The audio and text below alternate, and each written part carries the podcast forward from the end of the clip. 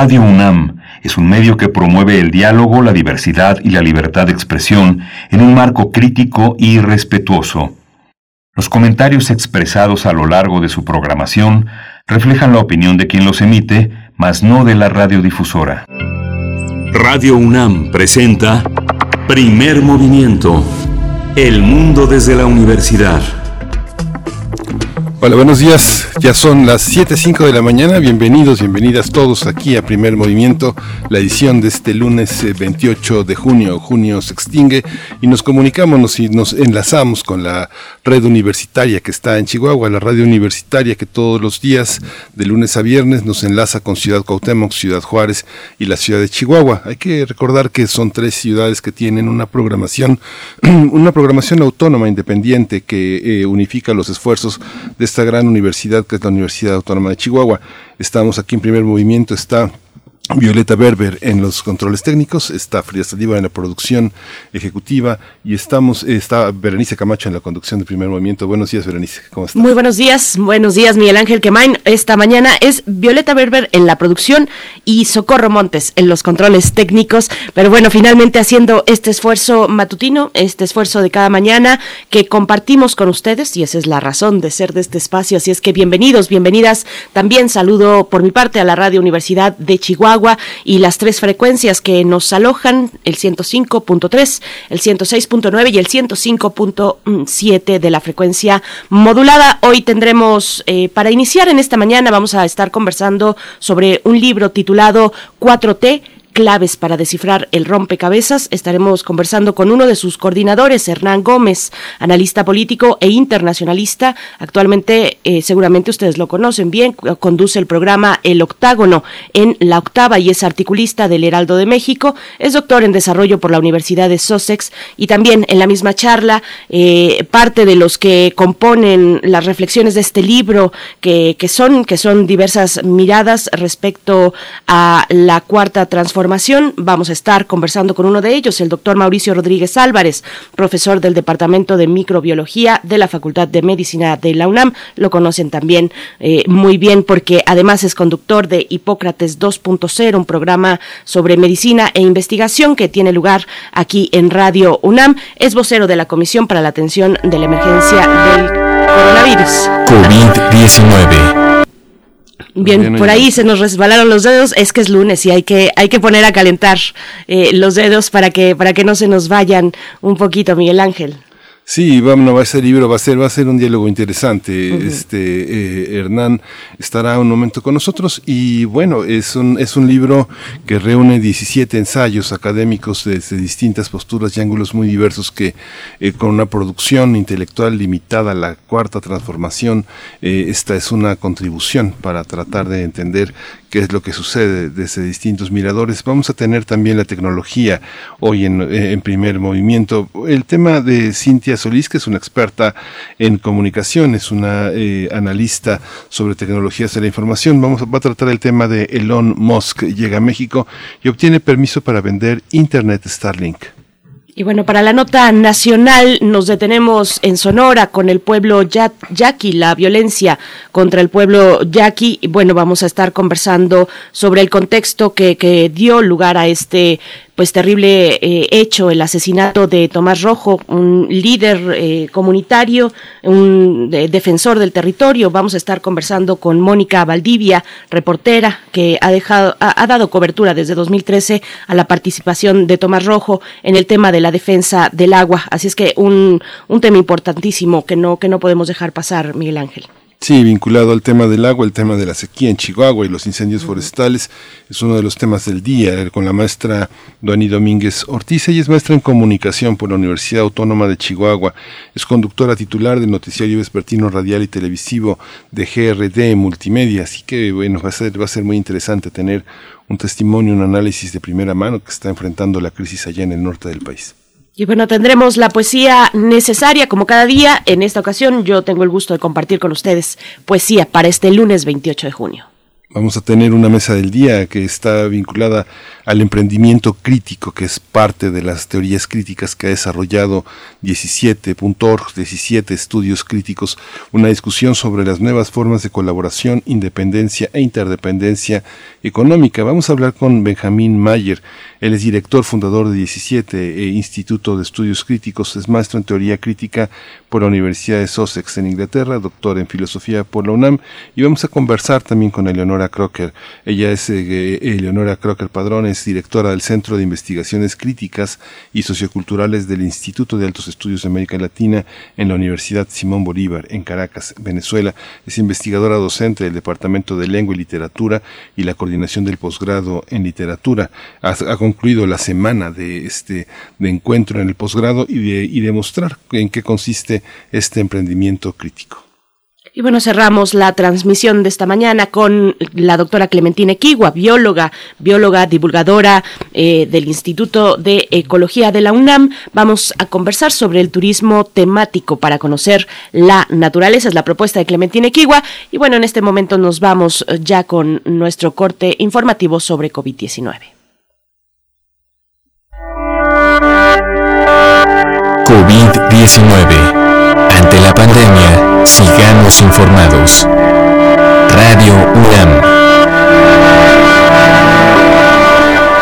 La Secretaría de Salud informó que el número de decesos por la enfermedad de la COVID-19 aumentó en México a 232.564 fallecimientos, al sumar 43 fallecimientos en las últimas 24 horas.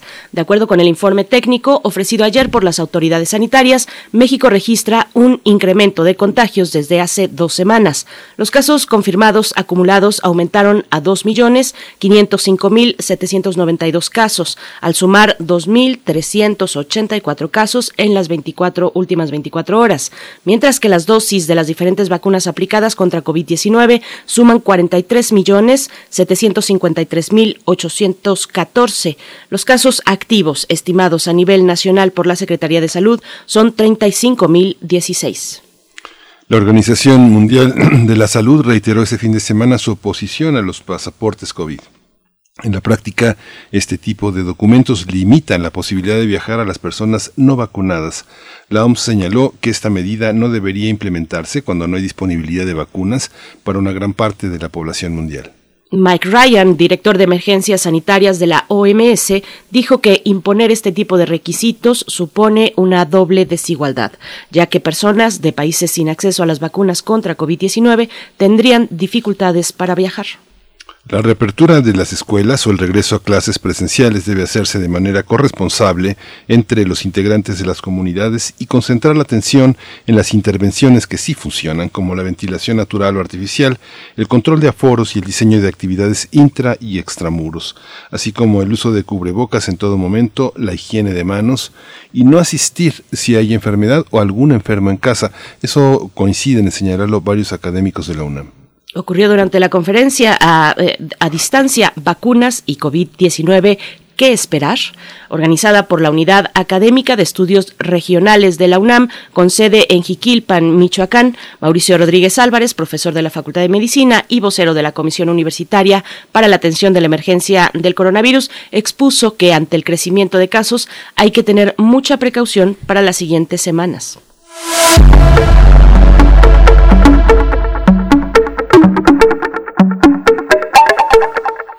Como parte, como parte de la Semana del Orgullo UNAM, Libros UNAM invita a la charla Literatura de la Diversidad Sexual y de Género en México, pasado y presente. En esta charla participan eh, Artemisa Telles y Ernesto Reséndiz Oiquión, bajo la moderación de la escritora, la poeta, la novelista Odeta Alonso. La transmisión en vivo de esta, de esta conversación va a estar disponible a las 7 de la noche a través del canal de YouTube de Libros UNAM. Bien, pues les recordamos nuestras vías de comunicación y también maneras de hacer comunidad a través del el diálogo arroba P Movimiento en Twitter. Escríbanos, envíenos sus comentarios en Facebook, Primer Movimiento UNAM. Nos vamos con música, Miguel Ángel. Vamos a escuchar eh, Lengua Alerta, eh, de Lengua Alerta, Verdadera Unión.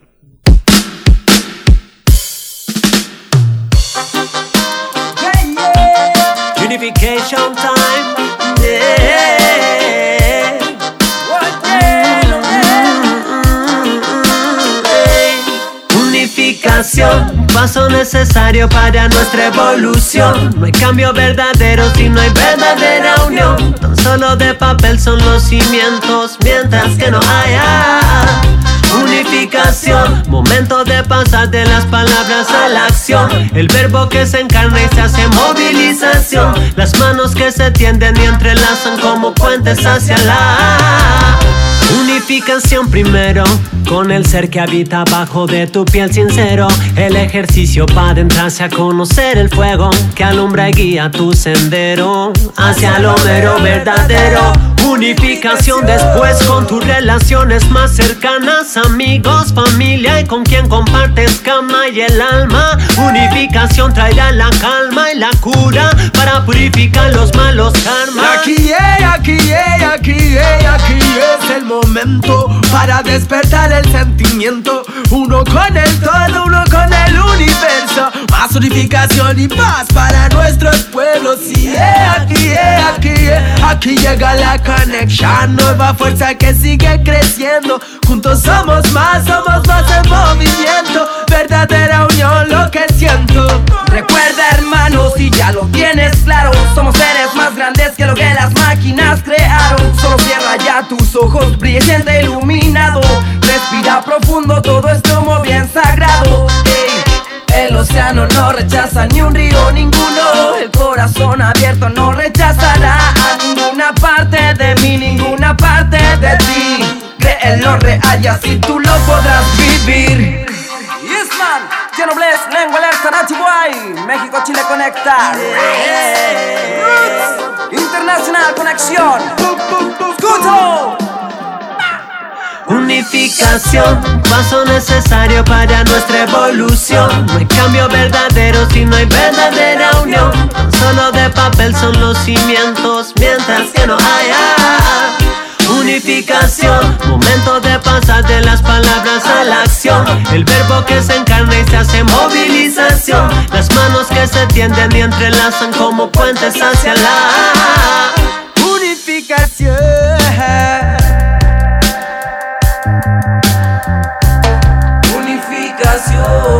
El poder de la palabra, comunicación, porque mucho que hace falta.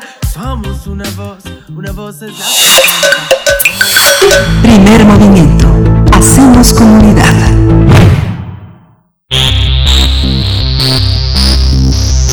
De festivales, ferias y más.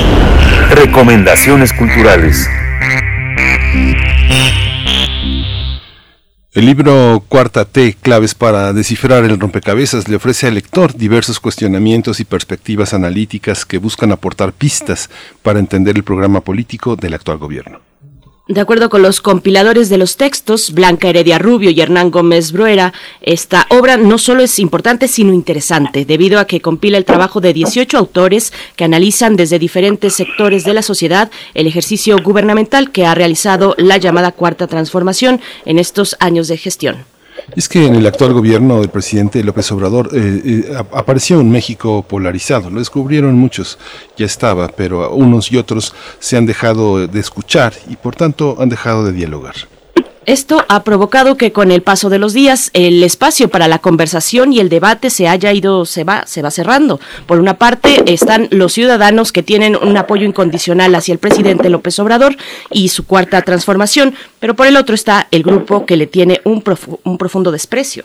Sí, y un conflicto de intereses evidente. De acuerdo con los compiladores, esta obra es una crítica constructiva y rigurosa del proyecto de la Cuarta Transformación que es realizado de buena fe. Así que el presidente y sus simpatizantes no deberían verlo como un texto que busque desgastar su proyecto, sino todo lo contrario. De acuerdo con Blanca Heredia, el libro tiene como propósito entender el proyecto de Andrés Manuel López Obrador, aunque quizá después de leerlo se tengan más preguntas que respuestas. Vamos a conversar sobre este libro en torno al proyecto político de Andrés Manuel López Obrador y la visión crítica de diversas voces. Hoy está con nosotros Hernán Gómez, él es analista político, internacionalista. Actualmente conduce el programa El Octágono en la octava. Es articulista también en el Heraldo de México y él ha hecho un doctorado en desarrollo por la Universidad de Sussex en Inglaterra. Bienvenido, Hernán Gómez. Qué gusto tenerte aquí en estos micrófonos. Muy buenos días, el gusto es mío y gracias por la oportunidad. Gracias, Hernán. Hernán Gómez, bienvenido. Pues bueno, empezamos esta charla. En unos momentos más estará también Mauricio Rodríguez, eh, bueno, que lo conocemos bien eh, en este espacio. Es profesor del Departamento de Microbiología de la Facultad de Medicina de la UNAM.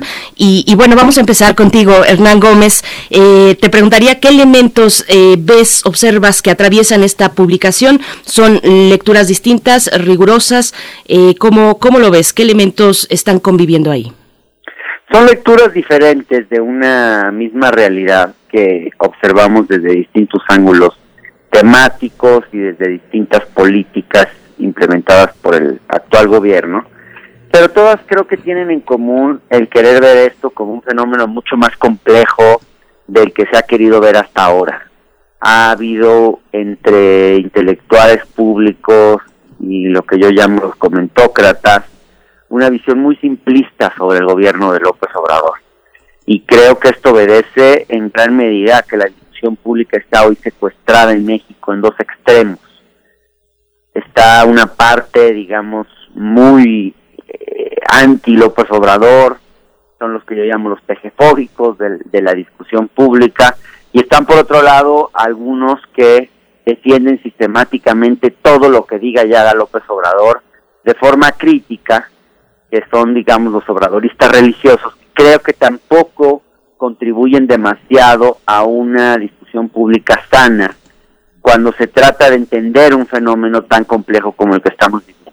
Entonces estos, estos autores que, que participan en este libro, pues buscan, buscan profundizar mucho más en el análisis.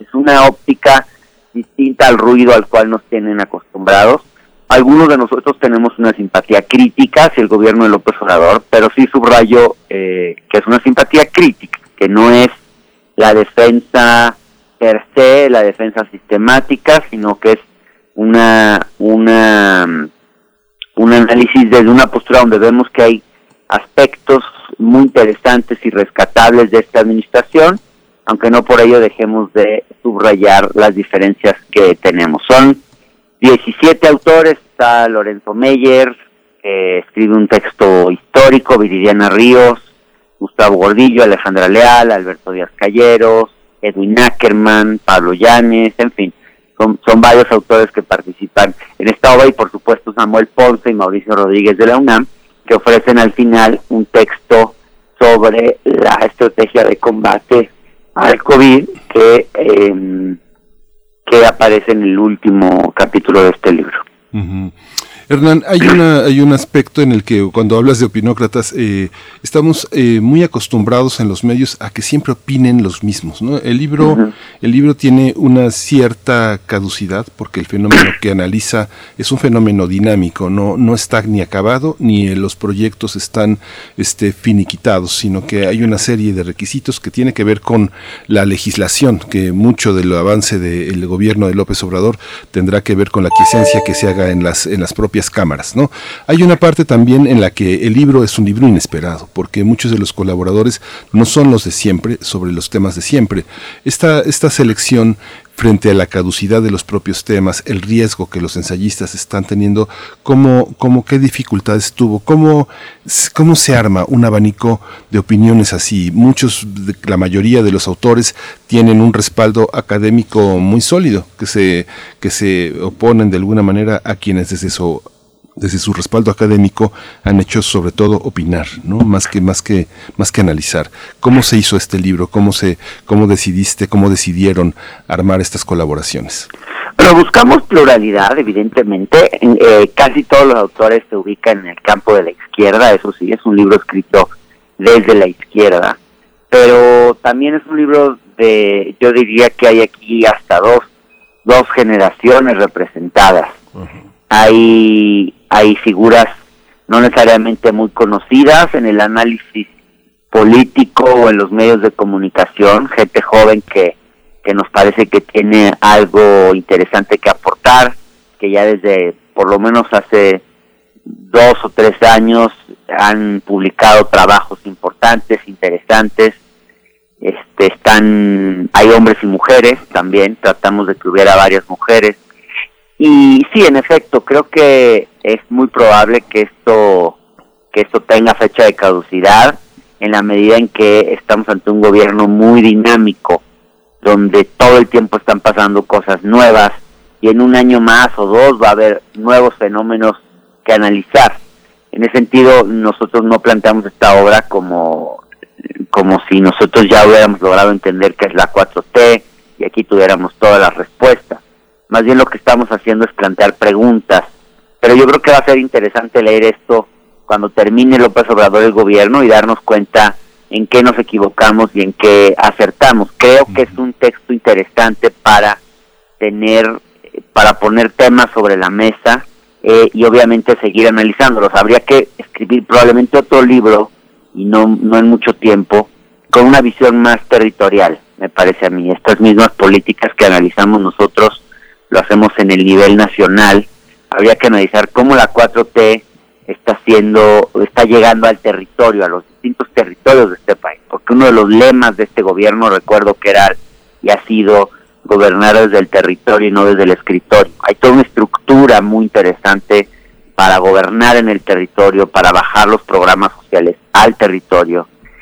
Y, y sería muy interesante ver cómo estas políticas se van implementando en lo micro, pues, no, no solamente en lo que se ve en lo macro. Todavía es pronto para evaluar muchas de las políticas y muchos de los cambios. Algunas ya se pueden ver, pero otras va a haber que irles dando seguimiento. Ahora, creo que aquí están puntos de referencia importantes para ir haciendo ese seguimiento. Precisamente lo que nos dan son, son claves para leer este proyecto que, que, ahora gobierna y que propone una transformación profunda, así dicen, de la vida pública de México. Pero ¿por qué, por qué la 4T es un fenómeno político y social, por supuesto, susceptible de ser, de ser traducido? ¿Es, es una cuestión de comunicación? Al principio hablabas de la opinión pública secuestrada o, qué otros elementos están jugando ahí un papel de, desajuste o al menos de necesidad de descifrarnos lo que está ocurriendo? Yo creo que uno de los elementos que hacen necesario esta suerte de traducción es la cantidad de, de cosas que están pasando al mismo tiempo. Todos los días, en la, cuando uno ve la mañanera, se sorprende de la cantidad de temas nuevos que entran en la discusión pública, la cantidad de frentes de conflicto que abre el presidente permanentemente. Entonces, la política en nuestro país ha adquirido una, una velocidad sin precedentes. Están pasando muchas cosas todo el tiempo. También en el Poder Legislativo hemos tenido una actividad muy intensa estos, estos, eh, esta primera mitad del gobierno. Ha sido muy, muy, muy, muy intenso. Todo el tiempo nos enfrentamos a nuevos anuncios, y de alguna manera esto genera mucho ruido y a veces es difícil separar que la paja, digamos, de, trigo, ¿no? Y es lo que tratamos de hacer. ¿Dónde está lo esencial? ¿Dónde está lo importante que hay que voltear a ver? ¿Dónde están los avances que nos parecen relevantes? Porque no todo lo que está sucediendo es importante, pero hay cosas que sí son importantes. Entonces, de alguna forma, eso creo que es lo que estamos tratando de hacer con esta traducción, de decir, bueno, a ver, ¿dónde está realmente, cuáles son los fenómenos a los cuales hay que prestarle más atención? ¿Qué es lo que está pasando en el fondo? ¿Qué es lo que se está jugando más allá del ruido mediático, del propio ruido que generan las mañaneras, del ruido que genera la oposición, reaccionando a lo que dice el presidente permanentemente? Y, y eso es el esfuerzo que, que a veces pueden hacer los académicos que no necesariamente hacen hace el periodismo o por lo menos que sí se puede hacer desde un buen ejercicio periodístico porque también hay periodistas aquí en este libro. Una de las cosas que me llaman la atención de tu propio trabajo, Hernán, porque bueno, eres el editor de este libro, pero también te has convertido en una figura pública en, los medios, eh, justamente en un, en un, proceso de clarificación, de análisis. Hace unos días me, reía mucho sobre el análisis que hacías sobre la entrevista que le hacía León Krause a, a, Jorge Ramos, tratando de llevar agua a su molino y fracasando en el intento de que Jorge Ramos hablara mal de la cuarta transformación. Pero hay una parte en el libro que es una especie de de análisis de las representaciones del cambio. Entonces, en este, en este tenor, las representaciones del cambio pareciera que ah, habría dos opositores, ¿no? Unos que piensan distinto, pero pero encontramos que fundamentalmente del, del, otro lado, de los opositores, vamos a decirles así, no es que piensen distinto, es que tienen otros intereses. Pareciera que hay un esfuerzo académico e intelectual por justificar esos intereses que tienen que ver con la asignación de presupuestos, eh, la administración del poder y de las prebendas. ¿Hay una parte así o me equivoco? Sí, y mi compañera Blanca Heredia, con la que coordinamos juntos este libro, fue fue muy ha sido muy enfática en, diversas entrevistas en hablar de eso en explicar cómo la muchos de los académicos o de los llamados expertos que jugaron un papel tan relevante en gobiernos anteriores se sienten hoy muy desplazados. Y no es algo tan simple como que les quitaron el recurso no y como que ya no reciben los presupuestos que antes tenían o, con un tema de corrupción, por ejemplo, sino tiene que ver con la con el hecho de que simbólicamente han perdido mucho peso. En el régimen de la transición, los expertos, los autoproclamados representantes de la sociedad civil estaban en todas las mesas, los veías desde las discusiones de cómo definir una estrategia de seguridad hasta cómo eh, definir o una política de combate a la corrupción hasta eh, temas ambientales. Y, y, pasaba que muchas veces esos esos expertos eran expertos en todo y estaban sentados en todas las mesas y era un grupo de intelectuales públicos que desde la Ciudad de México, porque casi siempre estaban aquí, se legitimaban las políticas de los distintos gobiernos y los distintos gobiernos los utilizaban para tener una legitimidad democrática que no se habían ganado y era una manera de simular que eran gobiernos con legitimidad democrática. Me parece que hoy eso ha desaparecido. Hoy hoy este gobierno no necesita buscar esa esa aprobación de, de intelectuales públicos.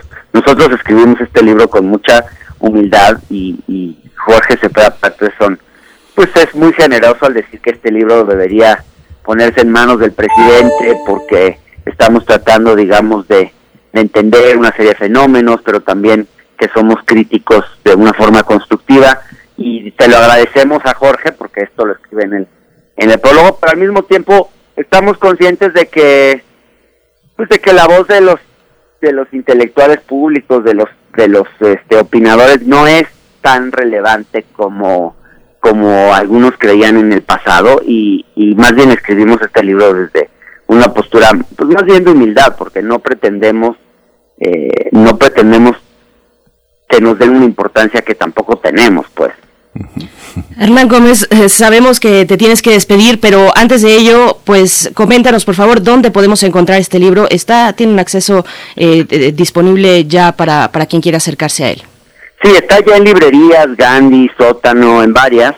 Y si quieren darse una sumergida en el, en el texto para probar y ver de qué se trata, ver el índice a detalle, se pueden meter a mi página web www.hernangomez.com.mx y ahí en cuanto entran van a encontrar el libro, pueden bajar una muestra del primer capítulo del índice y, y leer ese primer ese primer capítulo con, el, con la introducción del libro, ahí viene una descripción de cada uno de los textos que contiene este libro. Hay textos realmente muy valiosos, la verdad. Quiero mencionar solamente un par, sin obviamente sin excluir a nadie. Bueno, el texto de Samuel Ponce y Mauricio Rodríguez es excelente, ya van a conversar ustedes con Mauricio. El texto de Ana Laura Magaloni sobre acceso a la justicia es muy, muy bueno. El de Natalia Saltalamaquia sobre política exterior también Eduardo Guerrero escribe sobre seguridad.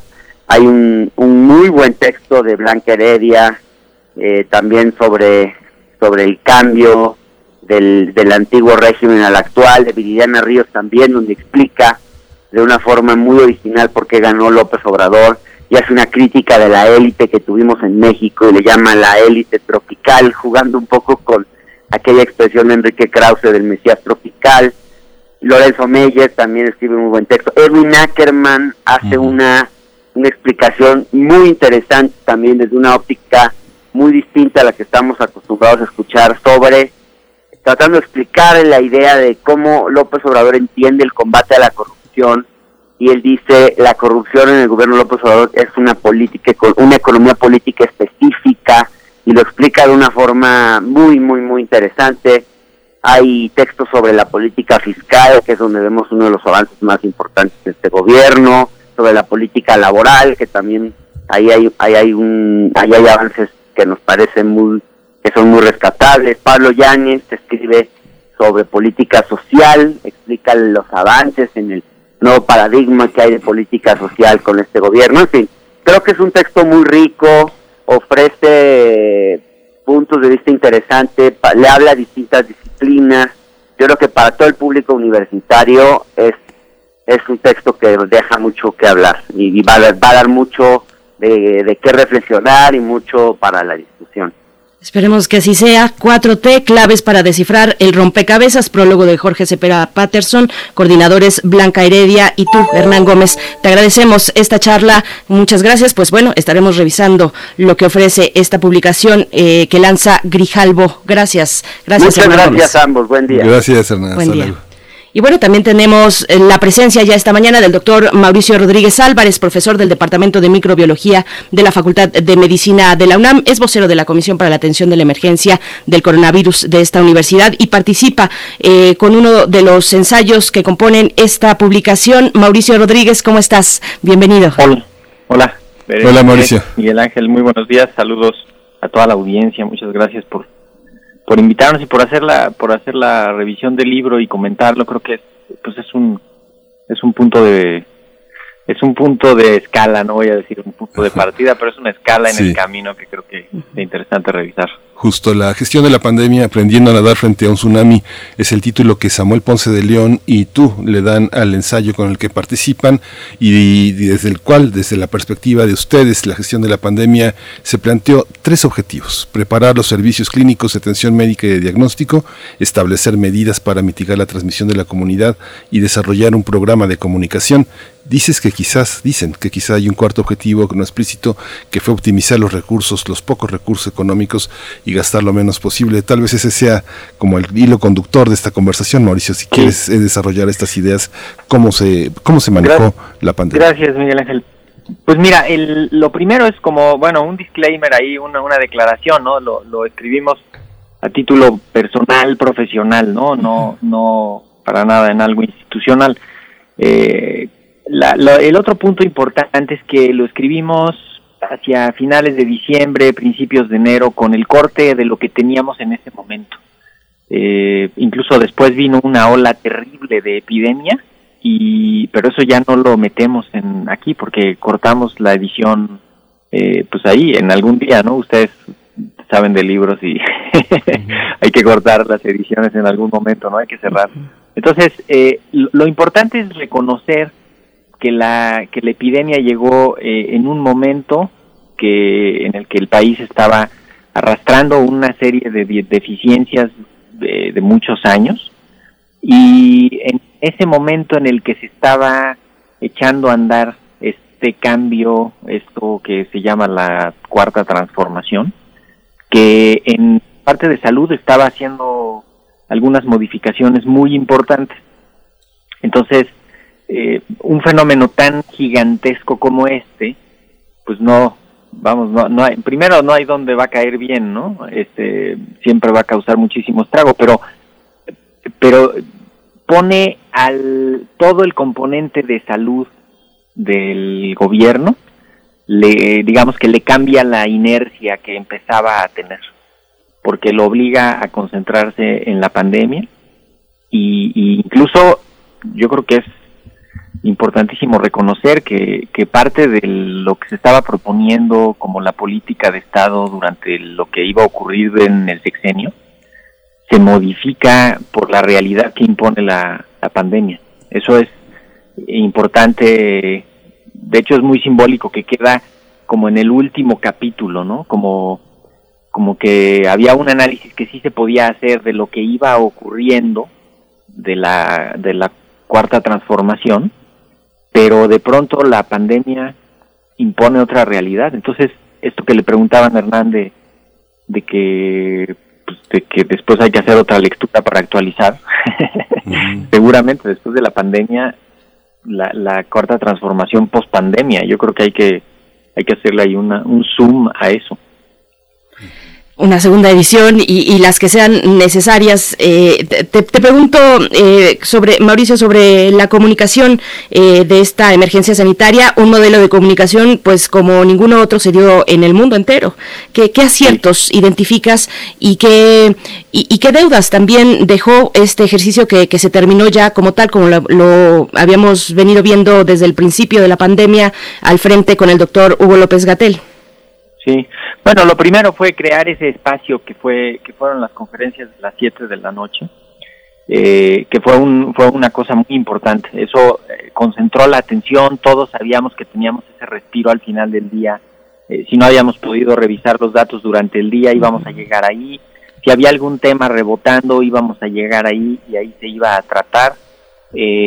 poco a poco se fueron incluyendo en ese en ese fenómeno que fueron esas conferencias pues todos los temas que revestían la complejidad de la epidemia. Yo creo que mucha gente aprendió ahí la complejidad de, un fenómeno como este, vieron hablar del banco de sangre, de la de salud mental, de eh, cuestiones de género, de la infancia, de las comorbilidades, ¿no? Como que fuimos construyendo ahí eh, una, una idea un poco más compleja de lo que alcanzábamos a leer en las notas y en las columnas.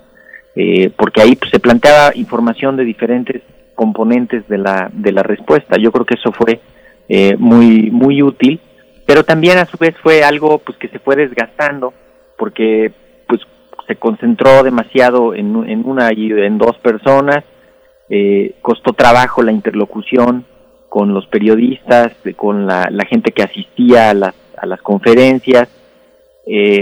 no hay, no sé si hay antecedentes de pues de un ejercicio así de comunicación, ¿no? Yo creo que no sé si ningún país lo hizo, así como como somos el que más ha tenido las escuelas cerradas. no sé si si alguien tuvo así tanto un ejercicio tan tan complejo porque pues estar hablando del mismo tema y luego yo creo que uno de los errores ahí fue quizá no transferir una estafeta directa a los estados para que los estados tomaran también una, un ejercicio de información así tan puntual como eso y tan y tan completo. Quizá aquí en la Ciudad de México sí lo vimos, ¿no? Pero pero muchos estados no no tenían esa réplica de la conferencia o esa a nivel local, ¿no? Que creo que ahorita es bien importante para darle continuidad a la a la comunicación. Y pues quizá la ya cosas como del estilo propio y de la y de la de la información que se fue moviendo, cambiar formatos, eh, es, es agotador estar manejando un solo tema tanto tiempo eh, y, pues de pronto con esta ansia de que todo el mundo quiere decir lo que quiere y entonces había veces ya de pura aclaración, ¿no? Todo era aclaraciones de, no, es que esto no es así, es que esto no es, es que esto no es así, es que esto sí, es que esto tal. Yo creo que fue parte de la de, de lo que pues de lo que fue marcando, ¿no? La, la, la conducta. Y esto, pues, lo, te digo, lo cortamos en, hacia finales de año, principios de enero. Entonces todavía estaba esta, eh, pues esta parte como muy, muy sostenida, muy importante, ¿no? mucho tiempo la comunicación. Mauricio, hay una, hay una, hay una parte en lo que señalas, bueno, este, eh, Argentina y Chile mantuvieron una, una, política de información diaria en algunos estados como Chihuahua, este, Jalisco, sin embargo, nunca fue eh, a nombre de expertos, como era el caso del subsecretario Gatel, que siempre convocó a expertos. Algo que señalas en el, en, el texto, Mauricio, es que hay una, le, das una, le dan una repasada a la OMS y sus tiempos de respuesta, ¿no? Las tímidas recomendaciones, el exceso de temas en pruebas. Y también hay otra parte en la que señalas que al interior falló el sistema de salud en el manejo de la pandemia, parece que la pandemia es el protagonista, pero también hay otros protagonistas como el conjunto de enfermedades crónicas, cáncer, enfermedades del corazón, salud mental, salud materno-infantil y otras muchas, y, el, y, ustedes hablan también del continuado deterioro del programa de vacunación. ¿Es una cosa presupuestal o es una cosa de focalización, de, de, una cierta incapacidad de conducir la brújula o de tener varias brújulas en en el camino? Mauricio? Bueno, el, eh, respecto a esto de la, de la Organización Mundial de la Salud, eh, fue algo que pues también a, toro pasado lo, lo, hacemos una lectura, pero lo fuimos viendo en tiempo real porque pues eh, eh, evidentemente había algunos indicadores que nosotros ya los veíamos clarísimos para, para declarar la pandemia, para subir las alertas. Eh, y también esta parte de lo de las pruebas, que dijo la OMS, hagan muchas pruebas, pruebas, pruebas, que metió un ruido inicial muy tóxico, sobre todo en países donde no teníamos capacidad de hacer pruebas, donde no había manera de que hiciéramos pruebas, ¿no? Si dices eso en, en Suiza, en Alemania, en Estados Unidos, y dices hagan pruebas, pruebas, pruebas, pues en un día levantan la mano y ahí están los laboratorios y ahí están los proveedores y ahí están los materiales y, y no pasa nada, ¿no? Pero en México cuando vemos cómo se fue introduciendo primero la metodología al, laboratorio central del INDRE y luego a los otros laboratorios estatales de salud pública y luego cómo fueron los, eh, los privados poniendo las metodologías. Entonces terminamos de tener una infraestructura más o menos robusta para las pruebas, seguramente hacia, hacia agosto, donde ya en todo el país había, había algo de capacidad, ¿no? Entonces, haberse puesto con que desde el principio hagan pruebas, pruebas, pruebas, pruebas, pues no, no había ni siquiera materiales para hacer las pruebas, ¿no? Ni, ni laboratorios, ni personal para hacer las pruebas. Y, y eso lo dijo la OMS desde allá arriba, desde una posición como muy, pues no sé, ¿no? Como muy, como muy global, pero a veces sin, sin aterrizar. Eh, y, y también esto que a veces desde fuera de la OMS se ve diferente, que es como de pronto, eh, pues que ellos sí están viendo todo el mundo, ellos sí tienen datos de todo el mundo, eh, y entonces, pues a veces parece como que uno está diciendo apúrense, ya está esto encima, pero ellos pues tienen unos indicadores distintos porque tienen información pues, de todas sus regiones, de todos los países, de todo. Entonces, integran la, la, la información de una forma distinta que en algunos casos, y para esto pues se vio un poco lenta porque pues así fueron su, su, su información, ¿no? Ellos fueron eh, armando la, la información y declaran la, la epidemia y después pues le han ido dando un acompañamiento, ¿no? Y, y en esto mismo de desgastar las voces y de cansar el discurso, pues también, por ejemplo, ahorita el, el director de la OMS está desesperado por, por el problema que viene en África pronto, ¿no? Que ya está en África.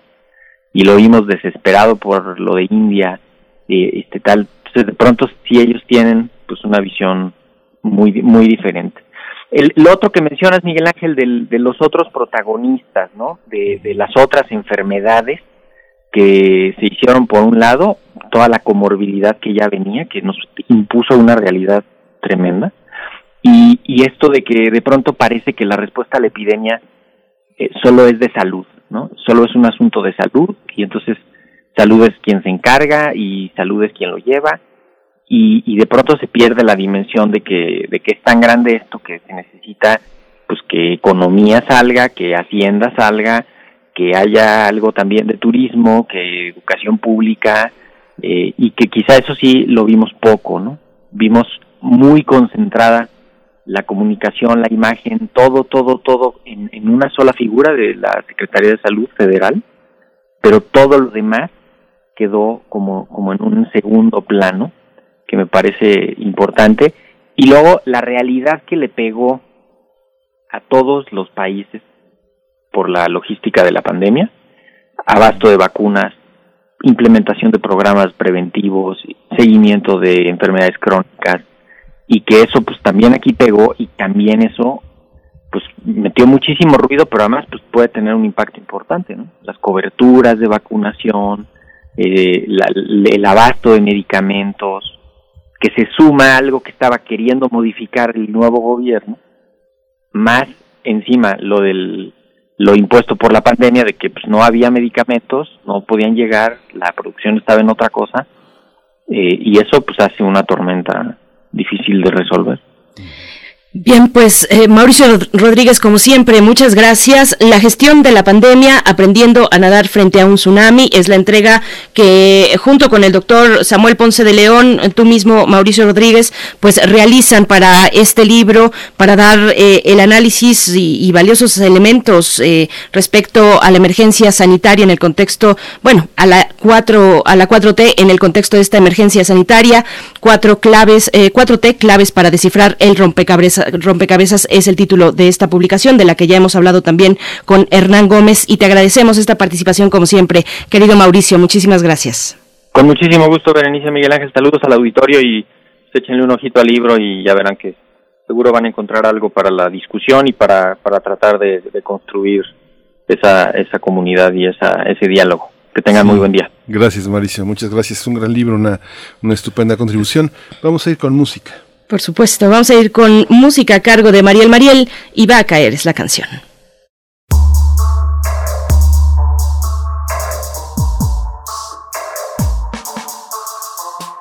Lejos estoy bien, lejos me hago dama, tiembla cada vez que mi voz te llama. Sé que seguiré dando mi palabra, no te cae bien, no hay por qué cobrar sentimiento de esa manera.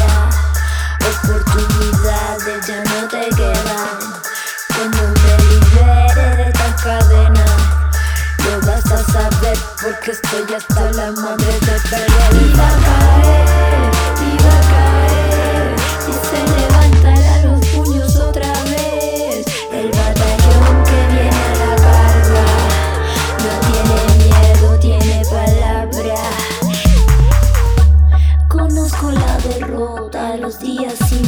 para la sopa, el agua hasta las botas. Se robaron todo el oro, se ponen hasta el hueso con plástico amargo. Se tiene que levantar temprano, esconde la maleta en el auto. Se mira en el espejo diciendo,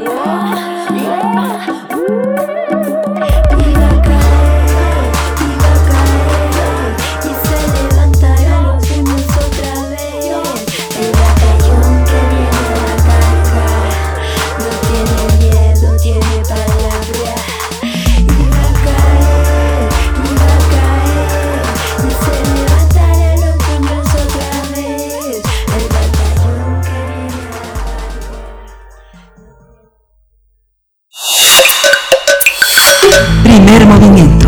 Hacemos comunidad.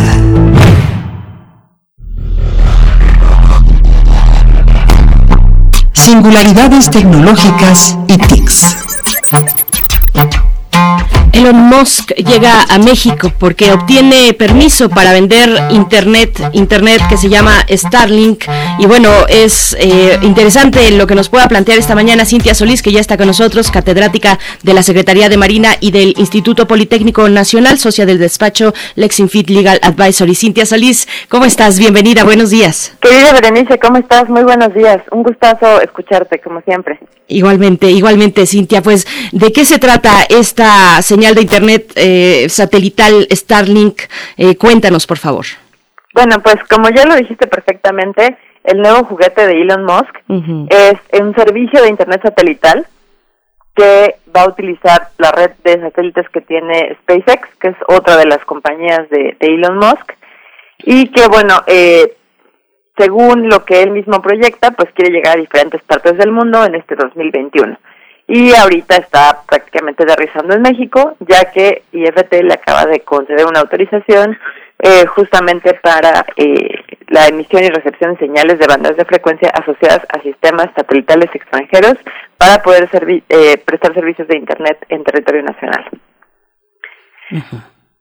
Y, y bueno, ¿qué, ¿qué significa esto? ¿Cuáles, eh, bueno, los costos? Los costos en muchos términos, pero ¿cómo, cómo entenderlo? Fíjate que está muy interesante porque se vende como un servicio satél- de Internet satelital que pretende llegar a esas zonas rurales o a esos lugares donde hoy en día no existe cobertura de Internet. Sin embargo, la verdad es que el costo no es nada accesible. Se prevé que tenga el aparato, o sea, el kit, porque además eh, están vendiendo el kit que incluye básicamente todo lo que lo que necesita para conectarse, que es un enrutador de Wi-Fi, una fuente de alimentación, los cables y una especie como de tripié para que lo pueda montar la persona.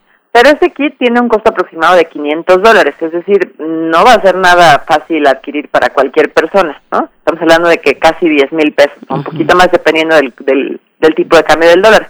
Y además, el costo mensual va a rondar los 99 dólares y, y, esta, pues esta empresa obtuvo precisamente los derechos de emisión y recepción de señales de Internet, de este tipo de Internet, para los siguientes 10 años. Eh, ¿Cómo está esta, eh, esta cuestión también de la competencia? ¿Qué significa la llegada de Elon Musk en estos términos para brindar Internet, dice él, eh, pues a personas que tienen poco acceso o acceso en zonas rurales? Bueno, eh, la verdad es que ahorita la concesión está, vamos a decirlo así, limitada, porque nada más lo puede eh, lo puede ofrecer directamente a usuarios. Es decir, no todavía no va a poder eh, como sublicenciar a otras organizaciones y demás para poder estar explotando este servicio. seguramente, eh, bueno, uno de los principales usos que va a tener es justamente esta red de, de servicio de Internet satelital es para sus propios automóviles, es decir, va a ser como un autoconsumo, eh, como uno de los primeros usos, ya que los automóviles Tesla pues requieren estar permanentemente conectados a Internet, a un servicio de Internet. Hoy en día lo hacen pues a través de una empresa también ya autorizada, pero pues eso les, les supone cierto costo. Entonces seguramente una de las primeras cosas que van a hacer es eh, pues es tener su propio servicio para sus automóviles y también ofrecerles el servicio de tener un poco más digamos, de, de Internet a los, a los usuarios que ya tienen un Tesla, ¿no? Ahora, en cuanto a la competencia, la verdad es que empieza ahorita eh, muy, muy acotado, es decir, no va a tener una cobertura a nivel nacional. ahorita nada más está proyectándose su entrada, por ejemplo, a Ciudad de México, probablemente Monterrey, Guadalajara. Para todos aquellos que estén interesados pueden meterse al sitio web de starlink.com y ya puedes empezar a hacer como reservar, por decirlo así, hacer como un un pedido previo, este, dejas un depósito de 99 dólares y ya te dicen incluso si vas a tener cobertura, porque, te, o sea, por eso nos enteramos de, de dónde sí puede haber cobertura y dónde no, porque tienes que poner tu dirección y hasta que solo si va a haber cobertura te dejan, digamos, como apartar este servicio.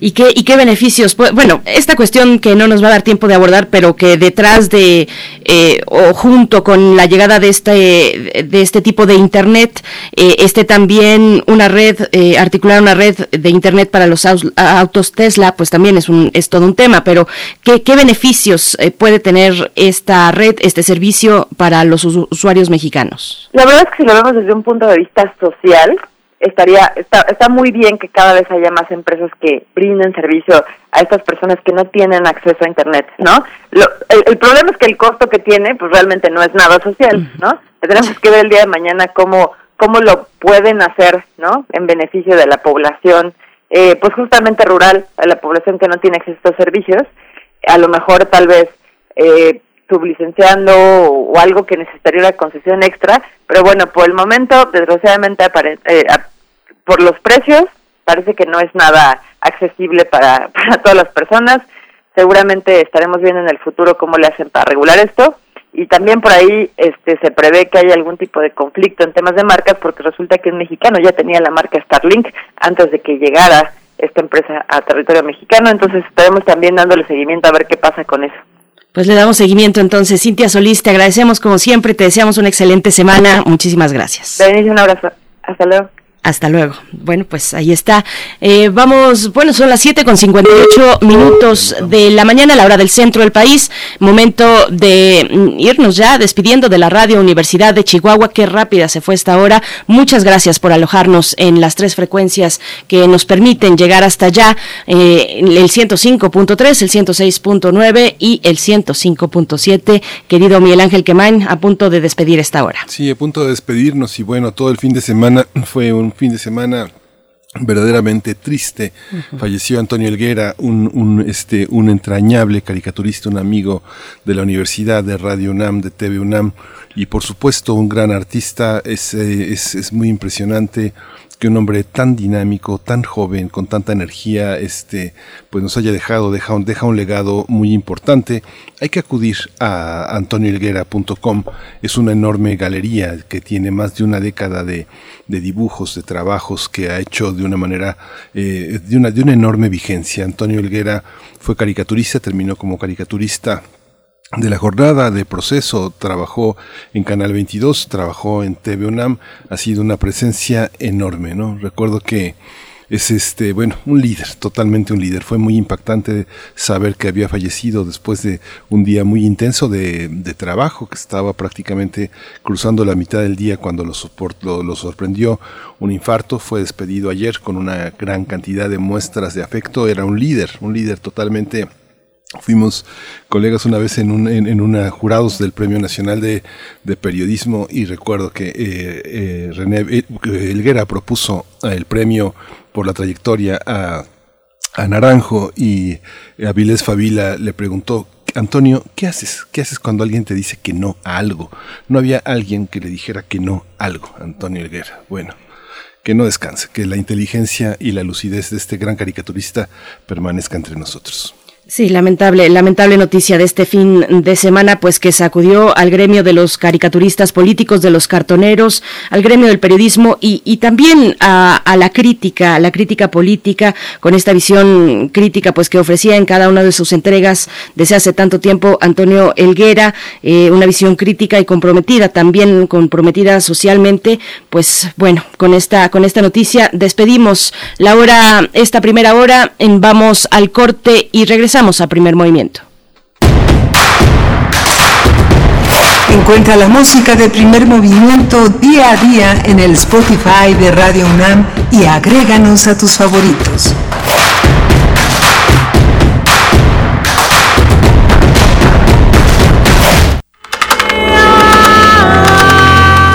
Para conocer la música y los nuevos sonidos que se están haciendo en este tiempo, Escucha testimonio de oídas, música nueva en voz de sus creadores y sus intérpretes. Martes y jueves, 1 a.m. Retransmisiones, sábados y domingos a la misma hora. 96.1 FM, 860 AM. Durante años, los humanos hemos abusado de la naturaleza y estamos acabando con ella. El COVID-19 llegó a nosotros por la explotación y destrucción de vida silvestre, pero la pandemia nos puso un alto. Debido a la pandemia, miles de personas se quedaron sin ingresos y lamentablemente hemos perdido a seres queridos. Es momento de reconocer que el planeta sí tiene límites. Para evitar más pandemias, tenemos que cuidar el medio ambiente. Sabemos cómo hacerlo. Solo faltas tú. Partido Verde. Cada segundo en algún lugar, alguien necesita sangre. En situaciones de emergencia como la actual pandemia de COVID-19, todas y todos debemos tener acceso a transfusiones de sangre segura cuando se necesiten. Tu donación puede salvar tres o más vidas. Infórmate al número 55 63 92 22 70. Dona sangre por amor a la vida. Centro Nacional de la Transfusión Sanguínea. Secretaría de Salud. Gobierno de México. La ciencia que somos. La ciencia que somos. Iberoamérica al aire. Descubre la ciencia que está presente en tu día a día a través de cápsulas, reportajes, entrevistas y reportes en vivo. Viernes de 10 a 11 horas por el 96.1 FM. La ciencia que somos. Iberoamérica al aire. Una coproducción de Radio UNAM y las direcciones de divulgación de la ciencia y de las humanidades.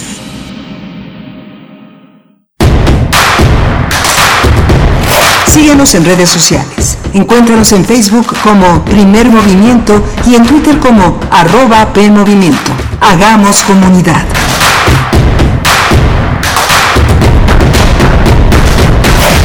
Bienvenidos, bienvenidas a Primer Movimiento en esta emisión del lunes 28 de junio. Ya estamos en los últimos momentos de este sexto mes del año. Son las 8 con 3 minutos de la mañana a la hora del centro del país. Saludamos también en este momento a la radio Nicolaita que nos enlaza a Morelia a través del 104.3. Saludos a la Universidad Michoacana de San Nicolás de Hidalgo. Y bueno, eh, tenemos por delante una hora muy interesante, pero antes saludar a quienes están allí en cabina. Violeta Berber En la asistencia de producción, Socorro Montes esta mañana en los controles técnicos y Miguel Ángel Quemain en los micrófonos en la conducción de este espacio radiofónico. Miguel Ángel, buenos días. Hola, buenos días. Vamos a tener una, un programa muy, muy, muy interesante en esta segunda hora de primer movimiento. Vamos a estar en unos momentos más con Mónica Valdivia, ella es reportera, ella, ha dado cobertura desde 2013 a la participación de Tomás Rojo en el tema de la defensa del agua. Vamos a tratar el tema de la violencia contra el pueblo yaqui en Sonora, el asesinato, nada menos que de Tomás Rojo. Así es, y bueno, eh, leemos algunos comentarios, unos, algunos comentarios respecto a la plática que tuvimos eh, sobre esta publicación de Grijalbo 4T, claves para descifrar el rompecabezas. Estuvimos con uno de sus coordinadores, Hernán Gómez, junto con Blanca Heredia, pues hacen la coordinación, la selección, pues de estos, eh, de, de estas entregas, estos 17 ensayos que componen esta publicación. Uno de ellos que tiene que ver con la gestión de la pandemia a cargo del doctor Mauricio Rodríguez Álvarez junto con también el doctor Samuel Ponce de León y nos dicen en redes sociales, Flechador del Sol que nos da los buenos días, dice, sin duda todos intentan manipular la información, los que están a favor de la 4T, los que no están de acuerdo, por eso recurrimos a la academia en donde se espera más honestidad.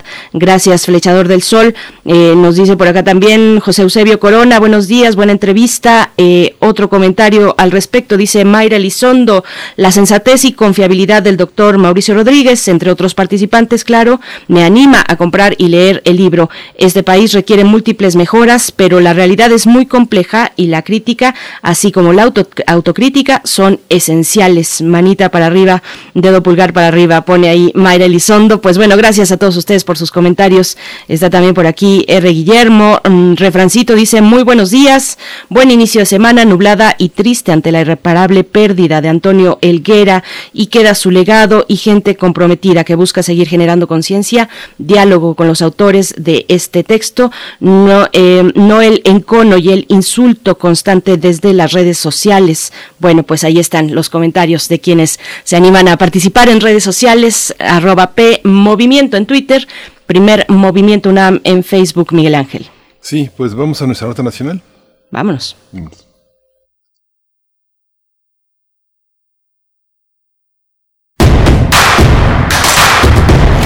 Síguenos en redes sociales. Encuéntranos en Facebook como Primer Movimiento y en Twitter como arroba PMovimiento. Hagamos comunidad.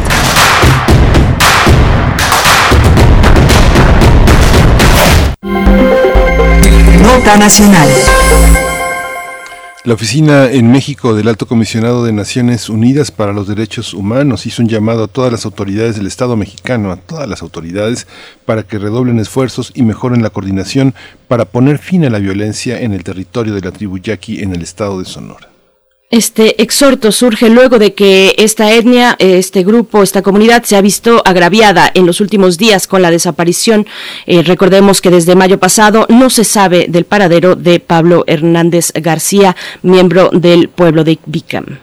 A este hecho se suman los asesinatos del líder de la tribu yaqui, Luis Ubando Domínguez Mendoza, perpetrado el, 8 de junio pasado en el centro de Ciudad Obregón, y 13 días más tarde el del vocero Tomás Rojo Valencia, cuyo cuerpo fue semienterrado por sus victimarios en las inmediaciones de Bicam. Además, el 17 de junio último fue reportada la desaparición de Josefina Valenzuela Esquer, hermana del defensor de derechos humanos Jackie Mario Luna Romero, y cinco días después fue encontrada con vida en Puerto Peñasco. La oficina en México del Alto Comisionado de Naciones Unidas para los Derechos Humanos recordó que en nuestro país los pueblos indígenas son víctimas de la violencia de diferentes actores que buscan el control de su territorio, como el crimen organizado, por ejemplo. Asimismo, dijo que los líderes de estos pueblos están expuestos a represalias y acciones violentas debido a su visibilidad por la defensa de sus derechos, del derecho al territorio y su cosmovisión.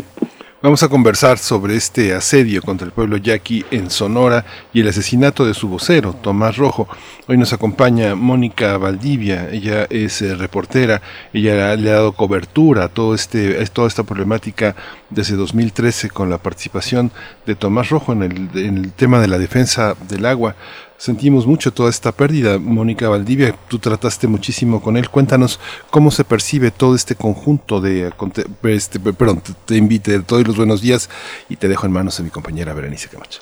Mónica Valdivia, bienvenida.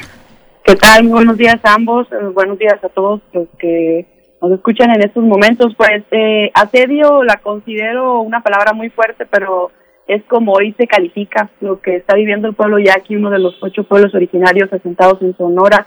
Esta situación durante las últimas semanas ha trascendido a la prensa no solo nacional, sino internacional, porque hemos visto cómo se han registrado en territorio yaqui e incluso fuera del territorio yaqui, pero en contra de indígenas de yaquis, se han registrado ataques con arma de fuego, desapariciones forzadas y recientemente homicidios. El pueblo yaqui tiene un sinfín de historias de lucha, de asedio, de discriminación, de utilización de la etnia, pero la que tiene décadas es esta lucha por el agua, porque aunque hay, hay, un río que recordemos, un río que lleva su nombre, el río Yaqui, que hay un decreto presidencial incluso que se emitió en el gobierno de Lázaro Cárdenas, en el que se definió que el 50% de las aguas de este río debían destinarse al pueblo indígena, es un decreto que nunca se ha cumplido y es un pueblo que siempre ha carecido de agua, incluso pues enfermedad entre sus integrantes a causa de que no se tiene agua de calidad. Estos ocho pueblos yaquis asentados en los municipios de Cajeme y Guaymas en Sonora,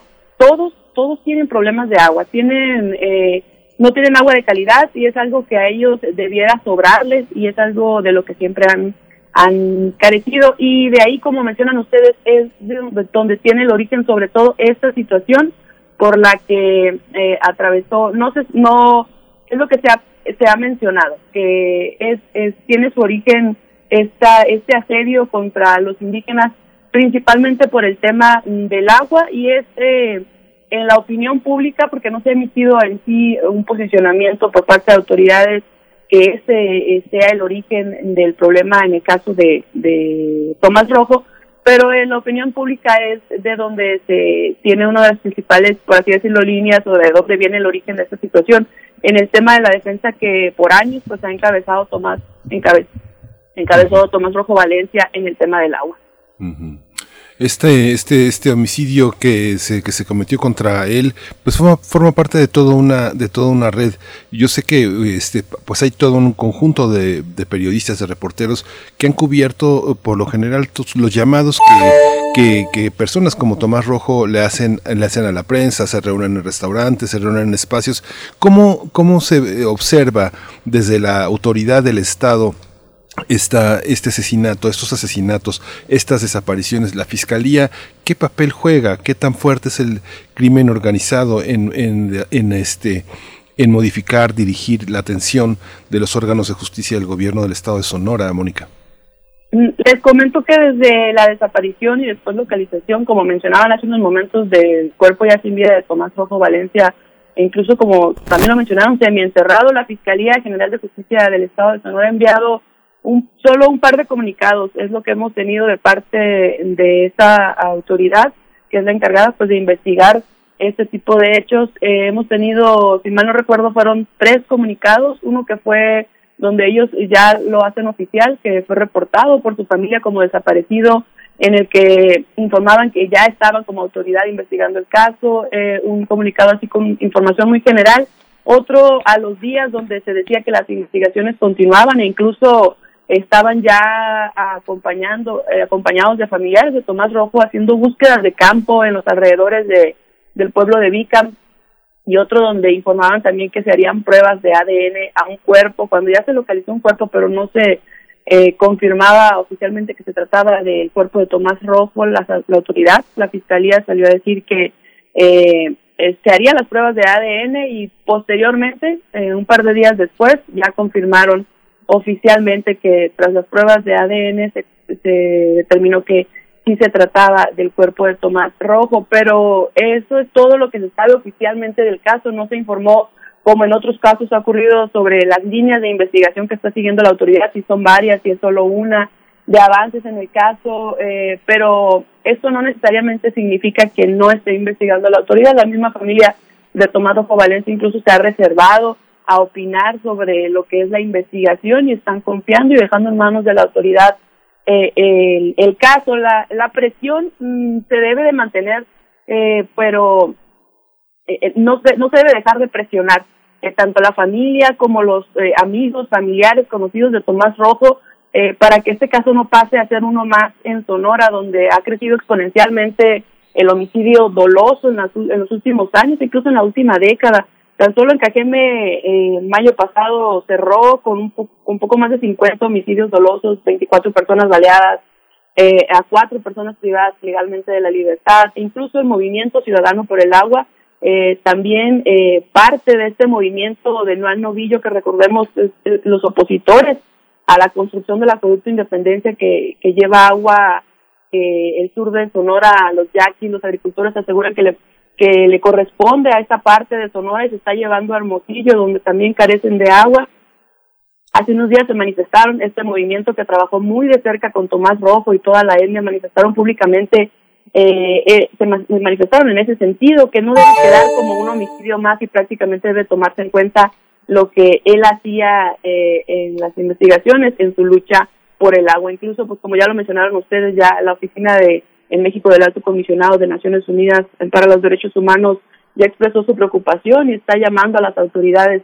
para que redoblen esfuerzos para eh, conocer pues eh, el origen de, de la muerte del homicidio de Tomás Rojo y que cesen pues ya los episodios de violencia en la N. Eh, Mónica Valdivia, cuéntanos sobre, sobre el trabajo, un poco más a profundidad sobre el trabajo que venía haciendo Tomás Rojo, cómo era la actividad de, de, su lucha, cuáles son, qué, qué intereses estaba señalando y estaba pisando con su actividad de defensa.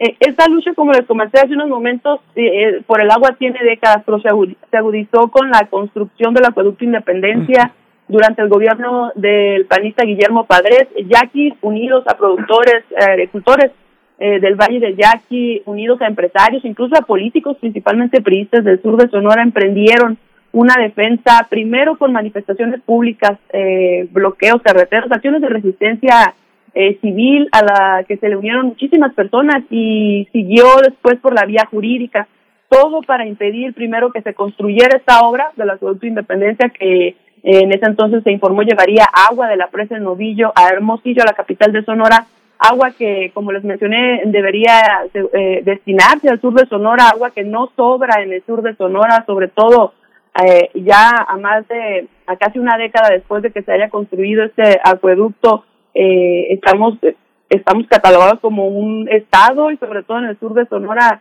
con sequía eh, severa porque no hemos tenido lluvias en los últimos dos, tres años, lluvias que se reflejen en, nutrir pues las presas que traen agua acá para el sur de Sonora. Esto fue por ahí del 2013 y es cuando aparece en escena Tomás Rojo, él junto a Mario Luna, también indígena yaqui, se convirtieron eh, en los voceros de la etnia yaqui en este movimiento, como les mencioné, conocido como no al novillo. Ah, de entonces a la fecha, Tomás eh, es como les digo, es cuando aparece ya eh, más visible mediáticamente, aunque él ya su lucha viene de años atrás. Es un indígena, mm, eh, Mario, Mario, perdón, Tomás Rojo era un indígena muy preparado, con estudios, excelente orador, si había que improvisar era muy bueno, si tenía tiempo para prepararse también lo era, eh, siempre disponible, atento, eh, un indígena muy, muy educado. Yo como reportera puedo decirles que nunca tuve una negativa de su parte para una entrevista, siempre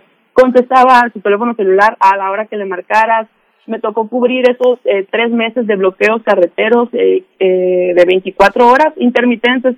Quizá los recuerdan porque el bloqueo fue en la carretera México 15, la principal arteria de comunicación que atraviesa eh, Sonora, carretera internacional, y por donde circula prácticamente toda la mercancía que pasa por Sonora y quiere llegar a la frontera.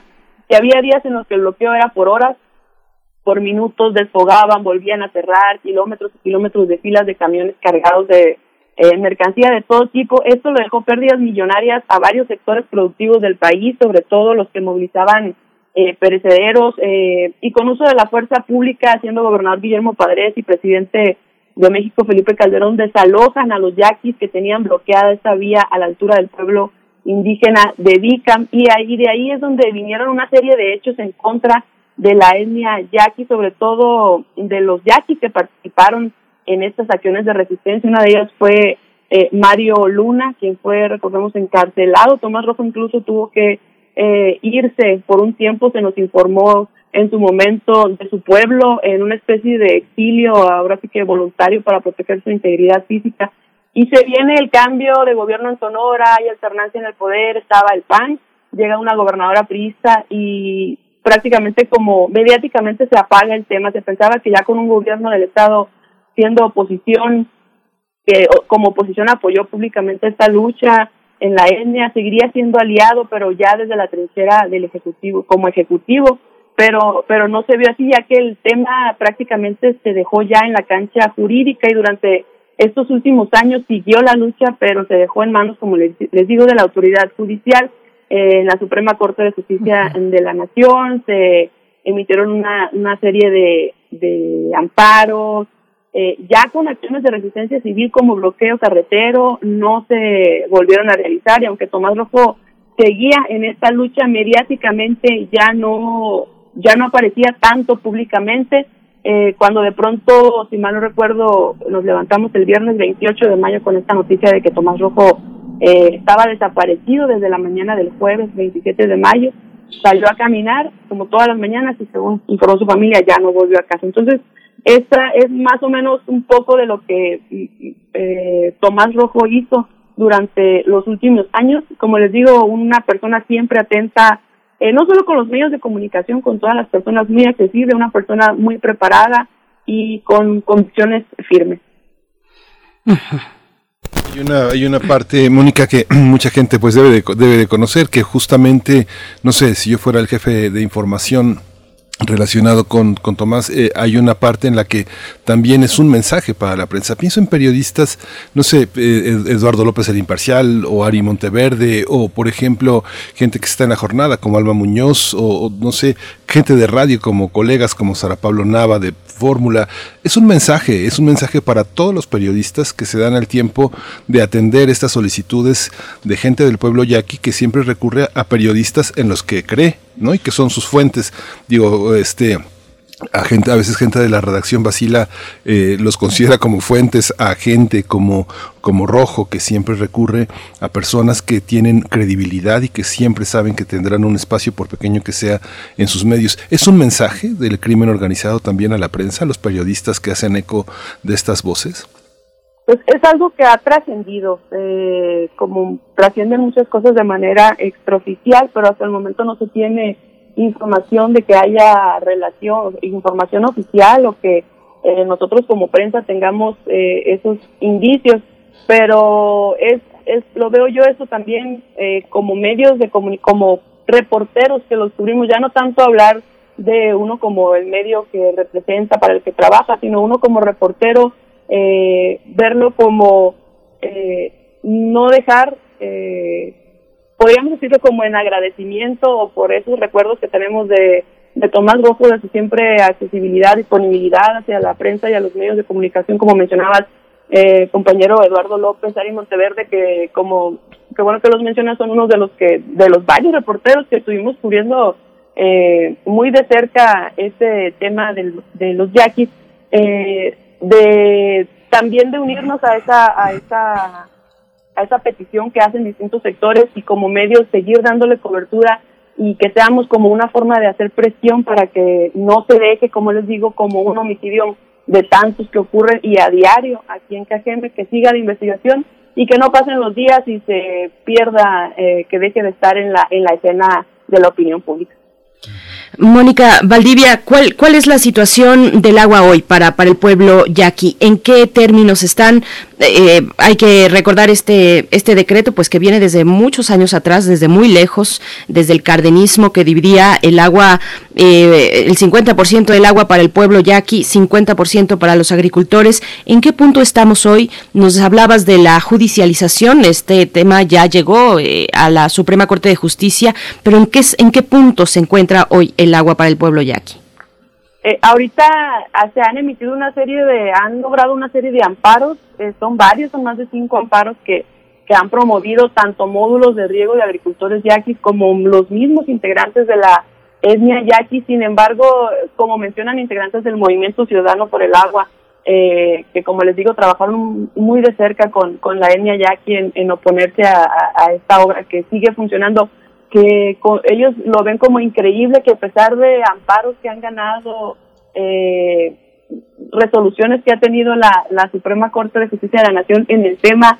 El acueducto sigue, el acueducto sigue operando y ahorita lo que eh, lo que están ellos solicitando y lo que se solicitó, de hecho antes de que desapareciera y después fuera encontrado sin vida Tomás Rufo Valencia es que se suspendiera una consulta eh, que se tenía plan que se tiene planeada hacer con la etnia yaqui ya que eh, hay mucha hay temor, hay incertidumbre entre la etnia, entonces no hay condiciones para que se haga esta consulta porque se puede tomar a que en base a esa, a esa ese temor, esa incertidumbre que hay entre los miembros de la etnia no se no se lleve a cabo o acepten cualquier condición, eh, todo sea con para que ya se acabe la, la violencia que está viviendo al interior, entonces están solicitando que se suspenda esta consulta y es una consulta que ellos consideraban eh, clave, incluso que la estaban solicitando porque no se consultó de manera correcta a la etnia en un principio, en, a principios del 2000, del 2003, 2012, 2013 más o menos que se hizo esta obra, que se inició la obra del acueducto, no se les consultó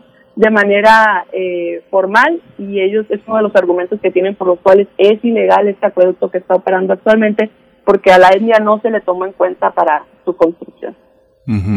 Pero yo recuerdo que desde que ustedes estuvieron, tú fuiste, tú fuiste la camioneta que se volcó en la campaña, ¿verdad? Estuviste en esa gira que hizo el presidente justamente fue una de sus promesas que iban a ver, que iban a ver esta, este 50% de aguas del río que era para los yaquis y el otro 50% que era para los agricultores con el decreto de Lázaro Cárdenas.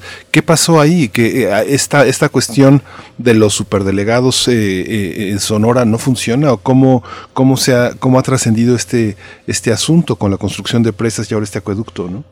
Sí, sí han estado viniendo constantemente funcionarios de, de las dependencias de las secretarías eh, federales relacionadas con el, eh, sobre todo con el plan de justicia yaqui, porque vienen una serie de, de proyectos eh, que, que les van a realizar, ya les están, les están realizando a la etnia yaqui, pero en sí en el tema como vivienda, centros, eh, construirles áreas deportivas, eh, infraestructura hospitalaria también incluye eso, eso, entre esos proyectos, pero en sí en el tema del agua sigue siendo un tema en el que no hay todavía acuerdo y no se ve nada claro para la Indian Yaqui. ¿Qué, qué acciones, eh, Mónica uh, Valdivia, qué acciones estarían pues tomando, emprendiendo, nos mencionabas, bueno, por supuesto, el, el, el temor, el, el, temor y el miedo que finalmente estos actos eh, que tienen, que se desdoblan en, muchi, en muchas eh, lecturas y, y en muchas implicaciones, pues una de ellas es el miedo. ¿Qué, qué acciones, cómo, cómo notas al conjunto del pueblo yaqui frente a estas acciones violentas? ¿Qué, qué acciones mismas ellos y ellas tomarán eh, en, esta, en esta defensa del agua? Eh, no han manifestado públicamente que, hay, tengan proyectado hacer algún tipo de resistencia o, o, manifestación pública. Eh, por lo delicado del asunto, considero yo que la familia eh, ha precisamente decidido eso, eh, mantenerse sin opinar. Ellos argumentan que para no entorpecer las investigaciones, que ellos confían en la autoridad y están esperando los resultados pero no ha, no se ha manifestado algún tipo de acción que se vaya a hacer a raíz de este hecho. Considero yo que están dando tiempo a las investigaciones y quizá más adelante, según los resultados de estas investigaciones, si ven avances, si ven qué se están haciendo, eh, van a, darían ellos o manifestarían ellos ya públicamente eh, su postura o si tienen proyectado realizar algo. Uh. Y además tienen en contra el tema de la pandemia. Ya, ya justamente este, este viernes eh, se declararon varios puntos eh, álgidos en justamente eh, en Hermosillo. El secretario de Salud había señalado alto, alto riesgo, pues prácticamente en casi todos los municipios un incremento de la pandemia fuerte. ¿Cómo afecta esta situación en materia de, de manifestación, de circulación, de movilización de la gente del pueblo yaqui? Eh, sí, como en cualquier, en, todos tipos de movimientos, eh, esto es parte de las recomendaciones de las autoridades de evitar, porque estamos viendo ya incluso en Sonora que se han registrado casos eh, eh, de la enfermedad en personas que estaban incluso ya eh, vacunadas, algunas con una dosis y otras con sus dos dosis. Eh, pero sí, es algo que, que merma, es algo que frena, pero sí, eso es lo que vemos como prensa nosotros de parte de la familia que que están dando tiempo a que eh, la autoridad realice eh, su trabajo, que en este caso es la Fiscalía General de Justicia del Estado. Por supuesto. Bueno, Mónica Valdivia, nos vamos acercando al cierre, pero bueno, eh, venimos también de un proceso electoral que da un nuevo resultado, un resultado distinto, pues, a, los gobiernos priistas que desde tanto tiempo se han tenido en el estado de, Sonora. Llega Alfonso Durazo, eh, el próximo septiembre tomará protesta como gobernador del estado. ¿Qué, supone esta configuración eh, electoral, política, para, para esta situación, para la situación de la defensa? Del agua y el pueblo yaqui? Eh, puede representar para, sobre todo para los indígenas, pues, para la etnia yaqui, un, un aliciente porque se trata de un gobierno eh, que va a estar prácticamente alineado con el gobierno de la República que ha pregonado que, su, su interés, o que siempre ha manifestado su interés de sacar adelante a la etnia, ya que una etnia que vive prácticamente la mayoría de los indígenas en condiciones eh, muy precarias, entonces pueden considerarlo ellos como una aliciente, como una esperanza de que teniendo un gobierno eh, federal de un partido igual al que se va a tener en Sonora, pues que van a bajarse con mayor rapidez esos apoyos que tanto, o esos proyectos que ya se tienen para la etnia y aquí. Pues muchísimas gracias Mónica Valdivia por toda esta, por toda esta, por toda esta visión. Yo creo que tendremos que seguir acercándonos y, bueno, acudiendo al, conocimiento que tienes eh, desde hace pues tantos años, con todo y que eres una mujer muy joven, una reportera joven, pero pues con un enorme compromiso como gran parte de la comunidad de allá de Hermosillo que ha tenido varios premios nacionales y un gran compromiso justamente en esta, en esta visión de la frontera. Muchas gracias, muchas gracias Mónica Valdivia. Que tengan buen día. Gracias a ustedes.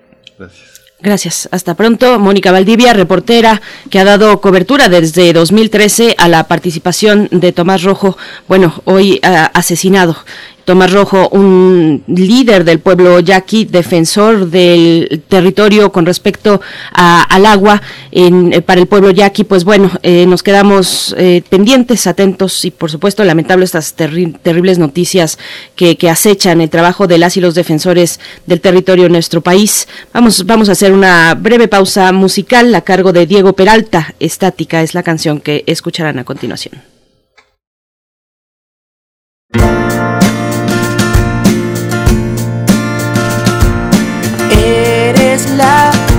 Estática que vive en mi corazón,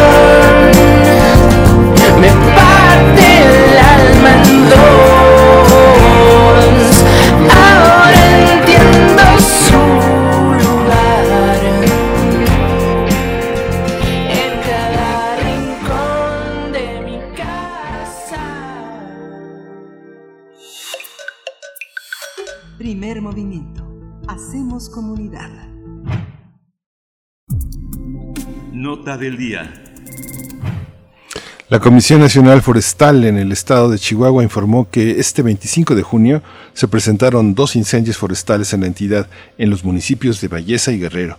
Cada uno de los siniestros contabiliza de manera individual un estimado de 15 hectáreas de superficie afectada. Tan solo dos días antes, el secretario de Desarrollo Rural, René Almeida, que después de casi dos meses de duro trabajo que realizaron los cientos de brigadistas para acabar con los incendios en Chihuahua, por fin había logrado realizar su objetivo. En, este, en ese momento se informó que las lluvias ayudaron a terminar con los incendios, por lo que los voluntarios tuvieron un respiro tras luchar cuerpo a cuerpo con las llamas. Tan solo el pasado 15 de junio permanecían activos 14 incendios en 11 municipios del estado, de acuerdo con la estadística semanal de los incendios forestales combatidos y liquidados hasta la semana pasada, se tenían contabilizados casi 600 incendios. René Almeida y el representante de CONAFOR en Chihuahua, Manuel Chávez Díaz, coincidieron en que el arduo trabajo realizado por más de 1.100 combatientes y las lluvias registradas recientemente ofrecen este respiro de días intensos, luego de días intensos de incendios. Entre el 1 de enero al 24 de junio de 2021 en México se han registrado 6.161 incendios forestales con afectación de una superficie de 531.104 hectáreas. Vamos a conversar justamente sobre la situación de los incendios forestales en Chihuahua y la sequía. Hoy nos acompaña la maestra Duani Domínguez Ortiz. Ella es maestra en comunicación por la Universidad Autónoma de Chihuahua. Conduce también el noticiario vespertino, radial y televisivo de GRD Multimedia. Le doy la bienvenida. Muchas gracias, Duani, por estar aquí en primer movimiento esta mañana. Gracias.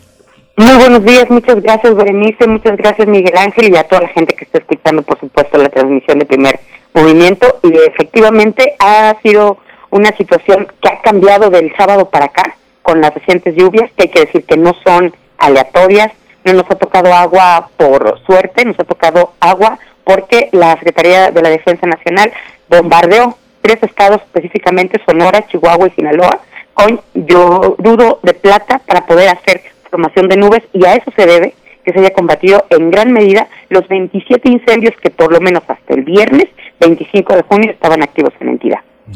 Doani, Doani Domínguez, gracias. Eh, bienvenida, maestra Doani. Pues bueno, ¿cómo ha sido la jornada de estas semanas recientes? ¿En qué situación y en qué condiciones pues ponen eh, estos, eh, estos incendios a, a, Chihuahua, la sequía también como un elemento fundamental? ¿Qué podemos decir?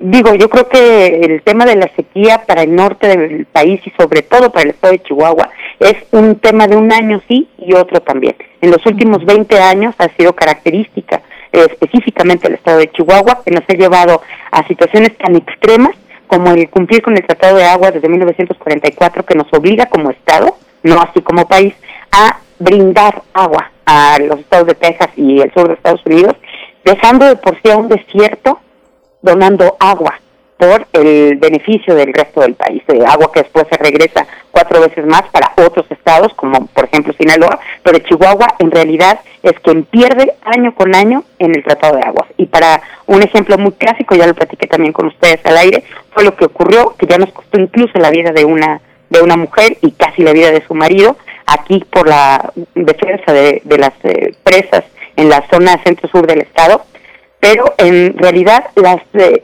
cifras, yo creo que lo dices muy bien, Bere, ha sido una circunstancia infernal.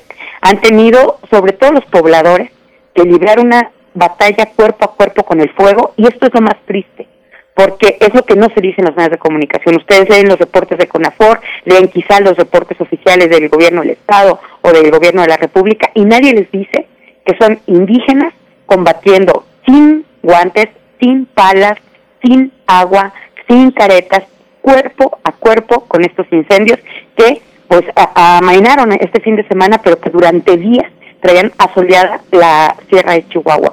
Municipios como Huachoche, Nuevo Casas Grandes, Bocoina, Carichí, em, ya los han mencionado ustedes, estuvieron verdaderamente bajo fuego y sin ayuda coordinada real. Entonces, lo que hizo la comunidad y las comunidades, sobre todo de toda la región, desde aquí, desde la capital, incluida la ciudad de Juárez, fue hacer grandes donaciones, porque ni siquiera tenían, digo, lo más básico para combatir el incendio, pero todavía se pone peor y con la sequía viene la falta de alimento, de manera tal que fueron brigadas y brigadas de ciudadanos y de ciudadanas, asociaciones civiles, gente eh, verdaderamente preocupada, quienes hicieron eh, centros de acopio en medios de comunicación, en asociaciones civiles, incluso equipos deportivos se movieron muchísimo para poder llevar agua, con este, latas, eh, incluso equipo para poder combatir desde lo más básico, guantes, palas viejas incluso, pero fue así como a pesar de los incendios tan tremendos, pues la voluntad de los chihuahuenses estuvo ahí puesta. Y las cifras, por lo menos hasta este viernes 25, el corte que hace la Comisión Nacional Forestal fue de 663 combatientes en 27 incendios, donde son 21 entre el 80 y el 100% ya en control a este momento por la lluvia, pero sí hubo un eh, altísimo porcentaje que batallaron muchísimo para poderlo controlar. En este combate son 190 este, combatientes de fuego de Conafor, también son nueve personas del gobierno del estado, más 664 instancias entre propietarios sobre todo y pues los habitantes de los eh, territorios forestales con brigadas municipales y sobre todo con voluntarios que fueron los principales combatientes de, estos incendios. Además, a través de las reglas de operación de brigadas rurales y brigadas de protección forestal de incendios, se reforzaron eh, con recursos entre brigadas rurales que aportaron estos últimos tres, cuatro días de la semana pasada 70 combatientes más con 17 brigadas más para la protección forestal de incendios, que en total fueron 255 combatientes únicamente en lo que destina a la CONAFOR. Pero en eh, hectáreas resultantes, vamos a hacer un comparativo. El año pasado hubieron 365 incendios y se quemaron 5.595 hectáreas. El día de hoy son casi el doble, son 511 incendios y son en Chihuahua 43.232 hectáreas las que han sido devastadas por el fuego.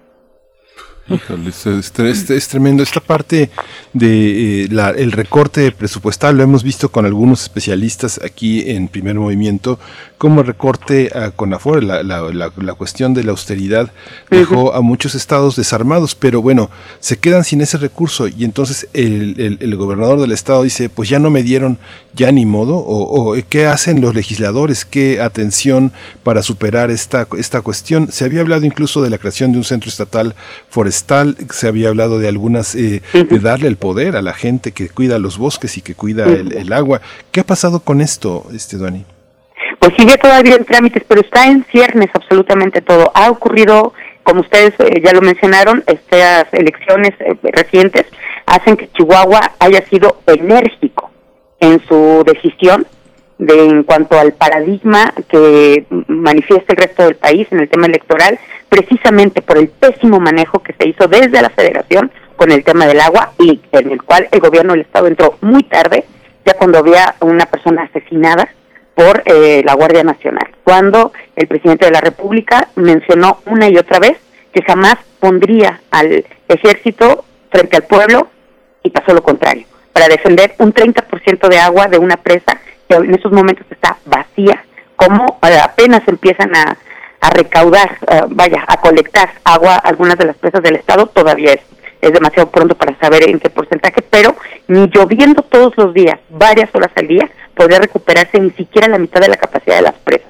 Es decir, estamos en un territorio verdaderamente agreste, desértico y que políticamente ha marcado pues una diferencia muy contrastante con el resto del país. Somos, además de Querétaro, los únicos dos estados que votaron por el Partido Acción Nacional, no tanto porque diera respuestas en el tema del agua, sino porque da respuestas eh, contrarias a lo que hace la federación, que literalmente, aparte de los recortes presupuestales que muy bien dice Miguel Ángel, nos encontramos en un abandono completo de la federación, no solo por la distancia, sino que por la cantidad de votantes, tenemos cerca de 3 millones mil votantes, no le interesa tanto a la federación, no somos un estado como Guerrero o Michoacán que aporte una cantidad de votos que realmente le, le impacten en el tema electoral al, a la cuarta T, al, gobierno federal y entonces estamos demasiado lejos del centro del país y casi todas las decisiones las tomamos entre nosotros solos. El recorte presupuestal es evidente, la ausencia de muchísimo apoyo es evidente. De unos días para acá se vio a la Secretaría de la Defensa Nacional eh, bombardeando a estos tres estados, incluido Chihuahua, para que pudiera haber nubes y es por eso que está lloviendo, pero se atendió ya demasiado tarde, insisto, y repito, son más de 43 mil hectáreas las que solamente en 2021 han sido devastadas. Se necesitó 43 mil hectáreas de quema, pérdida total, para que volteara a ver nuestra federación.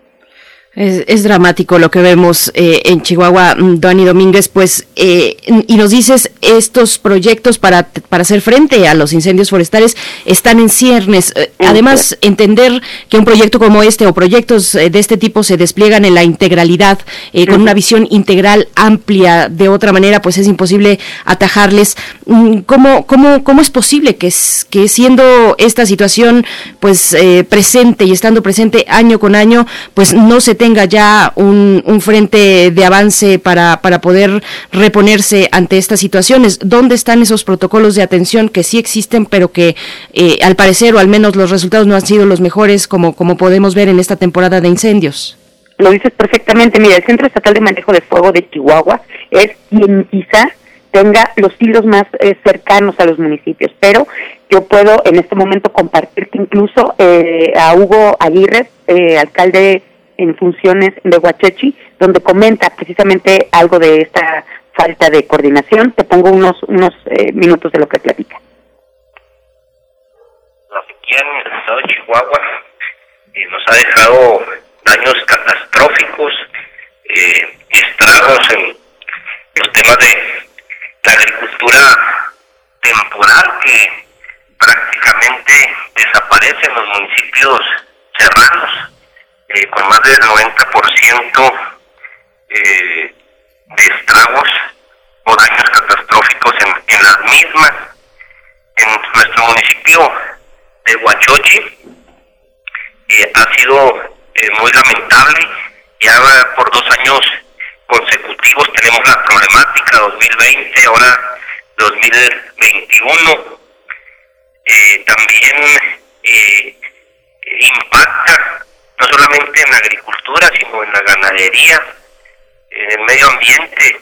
Las presas eh, se secaron, las ollas de agua, eh, tenemos altas temperaturas, lo que no teníamos años atrás, y ahora con la aparición de los incendios incide eh, este factor de la sequía, puesto que el desplazamiento se da con mayor rapidez de los mismos. Eh, tenemos incendios más severos y que duran más tiempo. En el municipio de Huachochi, en esta temporada de incendios, eh, lamentablemente tuvimos 114 incendios con pérdidas eh, en los bosques, con alrededor de 4.300 hectáreas dañadas. Y únicamente es el reporte de uno de los municipios de la Sierra de Chihuahua. En efecto, año con año se repite esta catástrofe y todavía no logramos que se pongan de acuerdo las autoridades de todos los niveles, incluido el municipal, pero siempre es en el municipio, en los municipios serranos donde más recae pues la pesadez de esta catástrofe.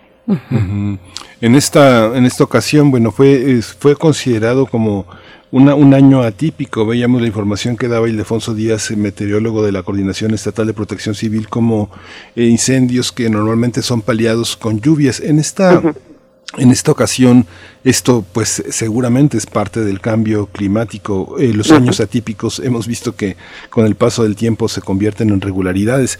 ¿Cómo, eh, cómo, cómo está en esta, en esta nueva legislatura, en esta nueva administración? ¿Forma parte de, la, de los discursos de campaña de, la, de, de esta, en esta sucesión eh, gubernamental?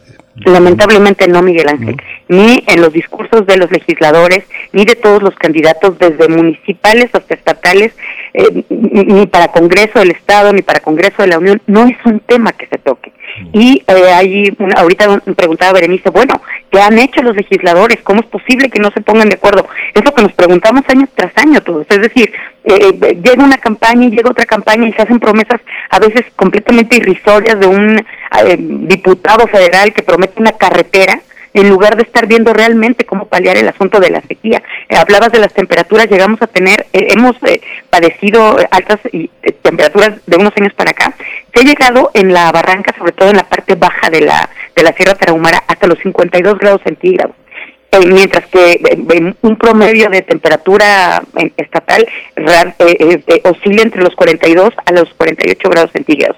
Estamos hablando de temperaturas verdaderamente muy altas que, bueno, dentro de los mismos reportes oficiales nos dicen que el 31% de todos los incendios en el estado tienen que ver con actividades ilegales. Le hace narcotráfico, siembra de amapola, siembra de marihuana, etcétera. Pero hay un altísimo porcentaje que tiene que ver efectivamente con eh, solamente la alta de las temperaturas. Al estar todo seco, lo dice muy bien ahorita Hugo Aguirre, el presidente de Huachochi, se expanden los incendios como si fuera un reguero de pólvora, precisamente por la facilidad que se da. ¿Cómo poner en el en el tema legislativo, en los temas de, políticas públicas en Chihuahua, es la pregunta que se hacen y que nos hacemos desde los medios de comunicación y sobre todo los habitantes de estas mismas comunidades han tenido pues una tregua por eh, recientes lluvias que han llegado eh, a las zonas afectadas, pero se quedan los estragos y, te pregunto cuál es cuál es la situación de los municipios eh, serranos, de las comunidades afectadas, qué atención se está brindando para estas comunidades y estas personas pues que están en la situación lamentable que, que estás describiendo, maestra Doani Domínguez. Tú lo dijiste muy bien, Bere, han tenido un respiro con esta lluvia que, insisto, no es una lluvia natural, es una lluvia provocada por el yoduro de plata que, que bombardearon desde el 20. Fíjense, hoy estamos a 28. Tardaron ocho días estos bombardeos de yoduro de plata que hizo Sedena para eh, traer nubes eh, y con ello precipitaciones. Ahora bien, precisamente como es, eh, no, no, no encuentro una palabra, seguramente la pero no la sé, es una lluvia provocada, entonces cae en exceso. Por ejemplo, en la ciudad de Chihuahua el día de ayer cayó hasta granizo y afectó totalmente, fue un caos toda la ciudad, porque cuando vivimos en desiertos, sobre todo en las ciudades que no que no cae el agua en tierra sino en cemento, pues se hacen unos ríos enormes, el agua recuerda su cauce y por la ciudad Chihuahua estuvo paralizada el día de ayer por choques, accidentes, inundaciones y, repito, granizo. Pero eso fue en la capital del estado. Regresamos a la sierra en donde el agua se mitiga, donde el agua cae. ¿Y qué ocurre con los brigadistas que son eh, eh, prácticamente voluntarios y prácticamente habitantes de las regiones, pues por fin pudieron dormir. Hubo, eh, se hacían jornadas entre todos los voluntarios porque no podían dormir para poder eh, mitigar los incendios, entonces apenas se le cansaban las manos a uno porque lo estaban haciendo literalmente con tierra, sin palas, era una, eh, usaban cartones, bueno, una, una, una, una suerte de abandono tal que cuando empieza a llegar la ayuda, que es el momento en el que estamos ahorita, pues ya la lluvia hizo gran parte de su trabajo, ya algunos de ellos, que son los que vemos en las fotos, con sus uniformes amarillos contra incendios, sus sus gorros, son seis, siete personas las que están equipadas realmente para esto, pero el sal, el resto de los voluntarios no, no, no tienen las, los mismos beneficios, así es de que bueno, pues por lo pronto podemos decir que esta noche van a poder dormir todos aquellos que durante varios días no lo hacían. Estas consecuencias de actuar así, veía el boletín que saca el gobierno del estado, donde lo primero que hace el boletín decir que la gente que vive en las ciudades son egoístas, ¿no? Esta, esta, esta, parte, esta parte este, de la comunidad, de hacer comunidad en ese sentido, ¿qué consecuencias tiene? Digamos, hemos estado en Chihuahua y sabemos que ir de un lugar a otro lleva horas, es muy compleja la, la geografía del estado para poder generar una especie de comunidad estatal. Más bien son las grandes comunidades locales las que enfrentan a veces el olvido y a veces las tragedias, pero también las decisiones políticas. ¿Qué consecuencias tú como comunicadora, como periodista, observas después de un trabajo como el que han hecho estas, estos voluntarios? Pues nos queda, nos queda ahora sí que la gente, nos queda el pueblo, nos quedan los chihuahuenses. Estuve, en mi caso particular, todo el fin de semana estuvimos recolectando víveres, estuvimos recolectando enlatados, estuvimos haciéndolos llegar a las comunidades eh, desde la sociedad civil organizada. Es decir, no ocupamos eh, la atención de ningún nivel de gobierno porque no atienden, porque simple y sencillamente están embebidos, sobre todo en este momento, en esta tregua que da el terminar unas elecciones y entre los equipos de transición, son temas políticos, pero hemos estado viviendo niñerías del tamaño en donde se cierran las oficinas para no hacer eh, entrega-recepción, mientras las ciudades, eh, unas se inundan y las otras se incendian. Entonces, lo único que nos queda es eso, es la fuerza de voluntad de chihuahuenses, el saber que no hay ningún gobierno que pueda solo con los problemas, que siempre tiene que haber una cogobernabilidad entre medios de comunicación, el voluntariado, la ciudadanía, y finalmente pues las consecuencias son las eh, que vamos a vivir año con año. Un eh, gobierno ausente, ahora sí que, y de ahí sí me atrevo a decirlo, un gobierno egoísta, y lo digo desde el municipio con sus limitados recursos, un legislativo completamente alejado de las políticas públicas realmente necesarias y operativas para la entidad, y pues ya no hablemos de un gobierno estatal que están este, peleando una lucha de poder entre grupos dentro del mismo partido y pues una federación completamente ausente que lo que sí sabe hacer muy bien es echar culpas y hacer boletines muy temprano mientras está la mañanera. Maestra Duani Domínguez, bueno, eh, y aprovechando que sacas esta cuestión de los centros de acopio, ¿tienes a la mano en este momento el dato de algunos de los centros y algunos tal vez de los acopios de las todas organizaciones las universidades, todas las facultades, ver todas las escuelas, es, es una cosa muy este, clara aquí en, en, la capital del estado, está desde la Facultad de Contabilidad, la Facultad de Derecho, Zootecnia, todas las facultades están abiertas recibiendo eh, acopio. Están lo mismo que la Universidad Tecnológica de Chihuahua, lo mismo que los colegios de bachilleres, es decir, las escuelas que durante un año y medio prácticamente duraron cerradas por el asunto de la pandemia, están hoy recibiendo víveres en cualquiera de las sucursales. Lo mismo ocurre con la Cruz Roja y lo mismo ocurre eh, con, te puedo decir, hasta los centros empresariales. Hablamos de Canaco Servitud, hablamos de Coparmex, hablamos de Canacintra, están todos abiertos a recibir la ayuda que pueda hacer, incluso, y sobre todo lo digo, la Facultad de Derecho en la Universidad Autónoma de Chihuahua es la que ha, ha logrado un acopio mayor y se fue directamente, de hecho, este viernes a Huachochi y a Carichí, donde Carichí nada más solito tiene 19 mil hectáreas perdidas en estos en esta época de incendios.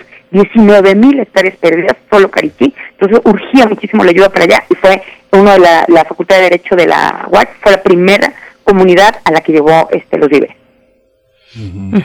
Pues eh, Dani, te agradecemos muchísimo todo este todo este reporte y toda esta visión tan crítica de la entidad y dolorosa. Finalmente lo que concluye con tu eh, con esta información que nos ofreces es que finalmente las cosas importantes vienen de la capacidad que tienen las universidades de congregar Ujú. a parte de la población más joven más comprometida con el futuro del estado. Te agradecemos muchísimo esta este reporte tan este tan completo Dani Domínguez Ortiz maestra en comunicación por la Universidad Autónoma de Chihuahua conductora titular del noticiario vespertino radial y televisivo de GRD Multimedia muchas gracias Gracias a ustedes, Berenice Miguel Ángel, un saludo a toda la República.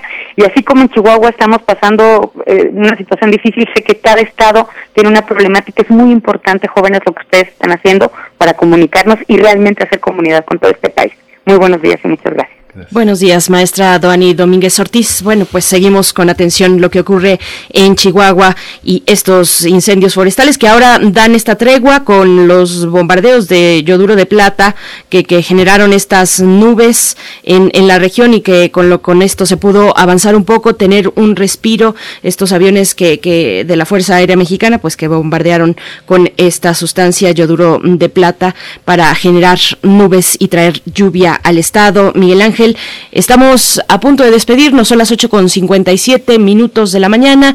Nos vamos despidiendo ya de la radio Nicolaita. El día de mañana estaremos una vez más a partir de las 8 de la mañana durante una hora con ustedes, si así nos lo permiten, en el 104.3. Así es que nos despedimos de Morelia, Miguel Ángel. sí nos vamos con música vamos a escuchar de Rafael Lechowski por amor al odio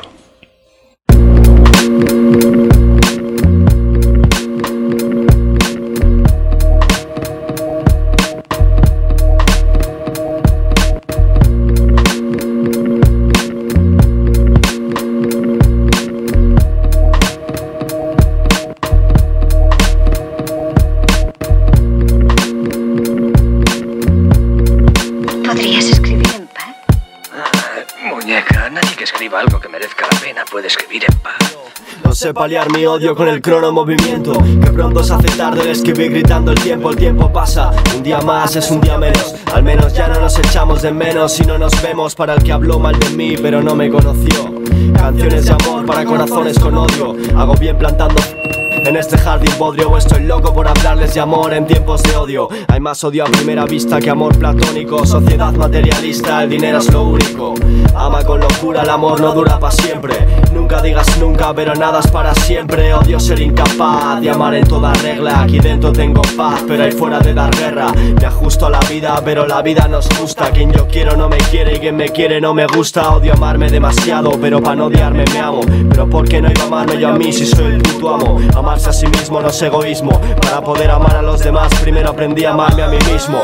Odio caer, odio tener que levantarme, odio madrugar, odio despertarme tarde. Me amas a cuantos más con las mismas ganas. Volver a casa, me haré una paz. Me iré a la cama, niña de papá, ama a niño de la calle. Papá se encargará de que la relación falle. Aún me miran con odio algunas brujas del vecindario, pero recuerdo con nostalgia esos veranos en el barrio. Aquel que ya no sabe desahogarse sin drogarse, acabarán odiándole y acabará odiándose. Sucios de alcohol en la pared del vicio.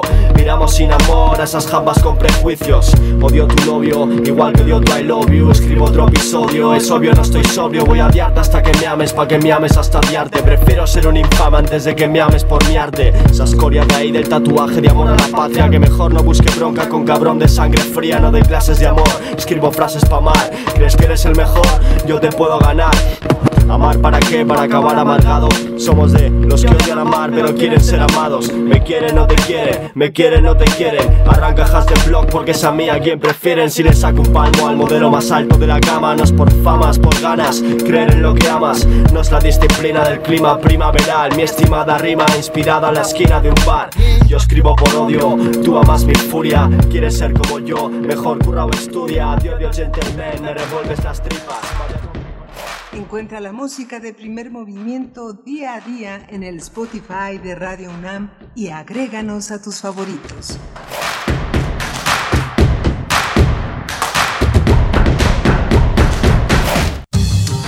La ciencia que somos. La ciencia que somos. Iberoamérica al aire.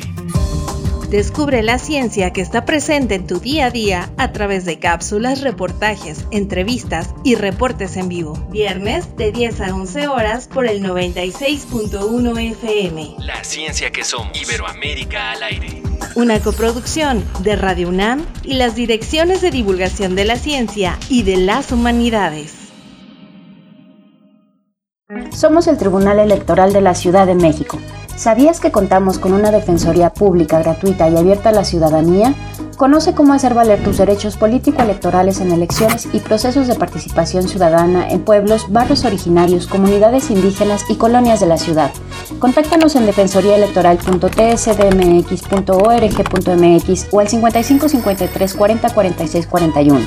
Tribunal Electoral de la Ciudad de México, garantizando justicia en tu elección. Él me enseñó a fumar cristal, pero no me, no, yo no me sabía aprender y por acá me enseñaron.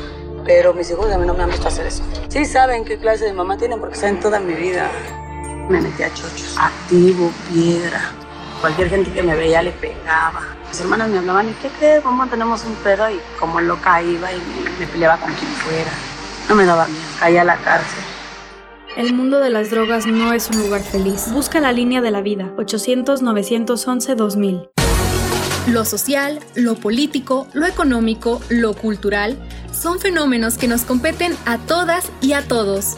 Nada debe sernos impuesto, porque tenemos una voz, una opinión, tenemos derecho a debate. Analiza lo que sucede en la sociedad en compañía de universitarios, juristas, especialistas y activistas. Con Diego Guerrero, los martes a las 16 horas, después del corte informativo, por Radio UNAM. Experiencia sonora.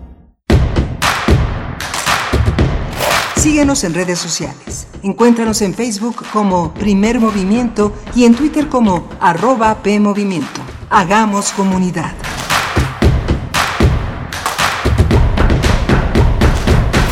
Hola, buenos días. Ya son las, las 9 de la mañana con 3 minutos. Estamos en la tercera hora de primer movimiento. Bienvenidos, bienvenidas a quienes se incorporan a esta hora de la mañana, donde ya muchas eh, personas han entrado en los centros de atención educativa, eh, han iniciado clases presenciales, asesorías, le llaman asesorías para no decir que volvieron a sus actividades muchos niños de primarias y secundarias en el país a pesar del incremento de la pandemia. Está Socorro Montes en los controles técnicos de esta, de esta mañana haciendo malabarismos ahí en esa consola caprichosa y amiga también al mismo tiempo. Está Violeta Berber en la asistencia de producción, Frida Saldívar en la producción ejecutiva y Berenice Camacho, ya todo listo, Berenice.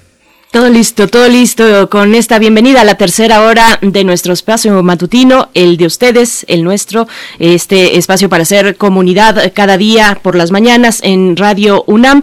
Pues bueno, tendremos tendremos por delante la mesa del día. Estaremos hablando del emprendimiento crítico, una discusión sobre las nuevas formas de colaboración, independencia e interdependencia económica. Vamos a estar conversando con el eh, con el director de y fundador de 17 Instituto de Estudios Críticos el maestro Benjamín eh, Mayer em, es maestro en teoría crítica por la Universidad de Sussex, Inglaterra, y doctor en filosofía por la UNAM, eh, para hablar pues de esta plataforma, esta plataforma Switch, Critical Switch, que es eh, pues una iniciativa que recientemente se ha lanzado de manera oficial y, y que intenta y bueno, plantea la necesidad mm, de tener una plataforma de fondeo cultural Critical Switch, así es que muy interesante, ¿verdad? Esta conversación que vamos a tener eh, en la mesa del día. Ya cuenta con al menos cinco proyectos en su plataforma y en esta charla también estará eh, acompañándonos eh, Eleonora Crocker Pedrón. Ella es directora del Centro de Investigaciones Críticas y Socioculturales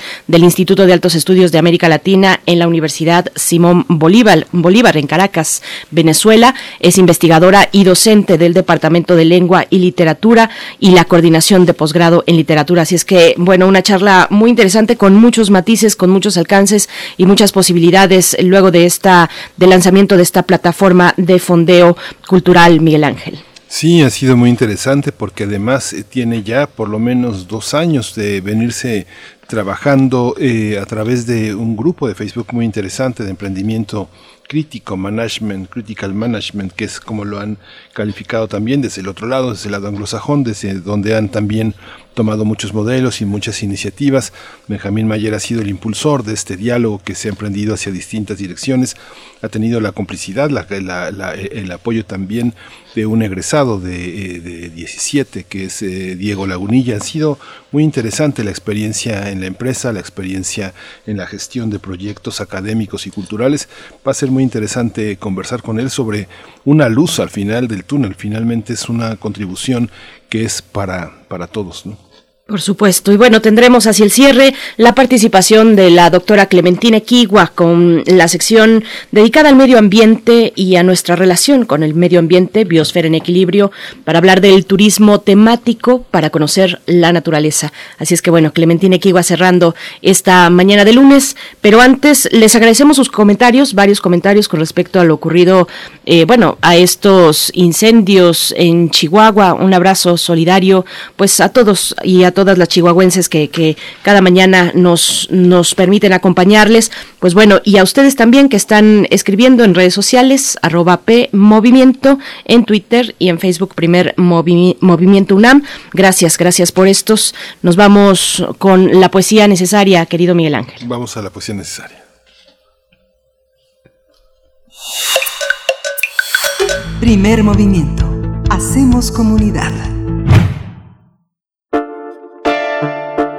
Es hora de Poesía Necesaria. Bien, pues hoy la poesía es de Salvador Novo, gran escritor mexicano que, incursionó eh, en distintos géneros, el ensayo, eh, también en, la dramaturgia, por supuesto en la poesía, eh, fue integrante del grupo de los contemporáneos, este grupo pues muy reconocido de escritores que eh, conjuntaba plumas como la de José Gorostiza, Jaime Torres Bodet, Javier Villorrutia, en fin, Carlos Pellicer, entre otros grandes, y ahí estaba Salvador Novo, eh, que también fue en su momento pues impulsor de instituciones artísticas, ocupó cargos en la administración pública mexicana, federal, y, bueno, su poesía, vamos con su poesía porque es una poesía hábil, astuta, es, es humorística, es una de las de sus características, el humor eh, para la poesía de Salvador Novo. También, también fue reconocido y es actualmente reconocido como una de las figuras representativas para el movimiento de la diversidad sexual en México. En sus letras, pues expresa precisamente la homosexualidad y, bueno, el amor homosexual, bueno, vamos a leer precisamente el poema que se titula Breve romance de ausencia y después escucharán la voz de Luisa Almaguer en la música. Ella es una cantante mexicana, es actriz también, es una mujer trans que creó el primer podcast latinoamericano que presenta historias de personas trans. Y bueno, traigo esta selección para el día de hoy, para esta mañana, porque precisamente el día de hoy, 28 de junio, es la conmemoración de los hechos en Stonewall, en Nueva York, aquella redada, pues histórica redada que marcó la historia precisamente de la defensa de la comunidad de la diversidad sexual, un hito en esa historia. Así es que bueno, vamos con la poesía de Salvador Novo. Breve romance de ausencia único amor ya tan mío que va sazonando el tiempo. Qué bien nos sabe la ausencia cuando nos estorba el cuerpo. Mis manos te han olvidado, pero mis ojos te vieron, y cuando es amargo el mundo para mirarte lo cierro. No quiero encontrarte nunca, que estás conmigo y no quiero que despedace tu vida la fábrica lo que fabrica mi sueño. Como un día me la diste viva tu imagen poseo que a diario lavan mis ojos. Otro se fue que no tú, amor que clama el silencio, y mis brazos y tu boca con las palabras partieron.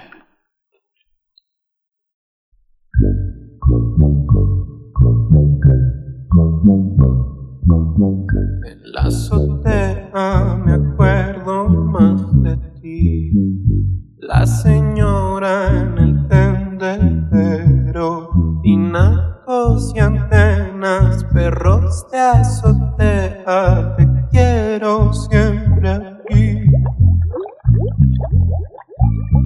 Somos iguales de nuestros colmillos y de cicatrices. Somos enemigos del límite Castilla.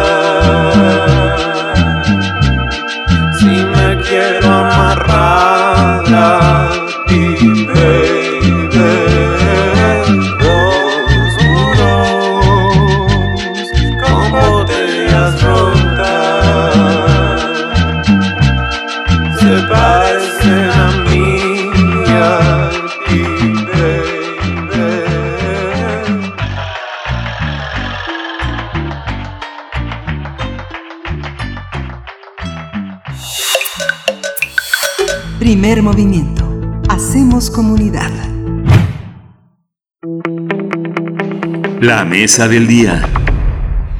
En el marco de su 20 aniversario, el 17 Instituto de Estudios Críticos presentó la plataforma Critical Switch, que tiene como objetivo impulsar y apoyar iniciativas de corte artístico, cultural y social en México y América Latina. La propuesta responde a la necesidad de promover la autogestión y enfrentar los retos económicos que afectan la viabilidad de iniciativas de creación de vínculos sociales. La plataforma tiene hasta el momento cinco iniciativas. El cortometraje de animación El extraño caso del hombre bala, una edición facsimilar crítica de Epidemia e Historia 1651, un encuentro de parteras indígenas del estado de Chiapas, el documental Un ropero, una isla y el libro Cuerpos en diálogo, arte, discapacidad, feminismos. A decir de Benjamín Mayer, director de 17 Instituto de Estudios Críticos, uno de los propósitos de esta plataforma es replantear la manera en cómo se conducen los proyectos de corte social y cultural, además de abrir alternativas y un, un horizonte de hacer fondos al mismo tiempo que afianzamos colaboraciones con personas e instituciones dentro y fuera de México. Vamos a conversar sobre estos proyectos Critical Switch, una plataforma colaborativa de iniciativa social y cultural. Y ya está con nosotros Benjamín Mayer, el director fundador de 17 Instituto de Estudios Críticos, maestro en teoría crítica por la Universidad de Sussex en Inglaterra y doctor en filosofía por la UNAM. Benjamín Mayer, bienvenido, gracias por estar aquí. Muchísimo gusto, muchas gracias y siempre un gusto saludarles y eh, saludar a su auditorio. Bienvenido. Bienvenido, Benjamín Mayer, una vez más, qué gusto. También nos acompaña Eleonora Crocker Pedrón, directora del Centro de Investigaciones Críticas y Socioculturales del Instituto de Altos Estudios de América Latina en la Universidad Simón Bolívar, Caracas, Venezuela. Es investigadora y docente del Departamento de Lengua y Literatura y en la coordinación de posgrado en literatura. Eleonora Crocker Pedrón, doctora, gracias por estar esta mañana. Bienvenida a Primer Movimiento a Radio UNAM. Muchísimas gracias por la invitación y un gusto. Gracias. Gracias.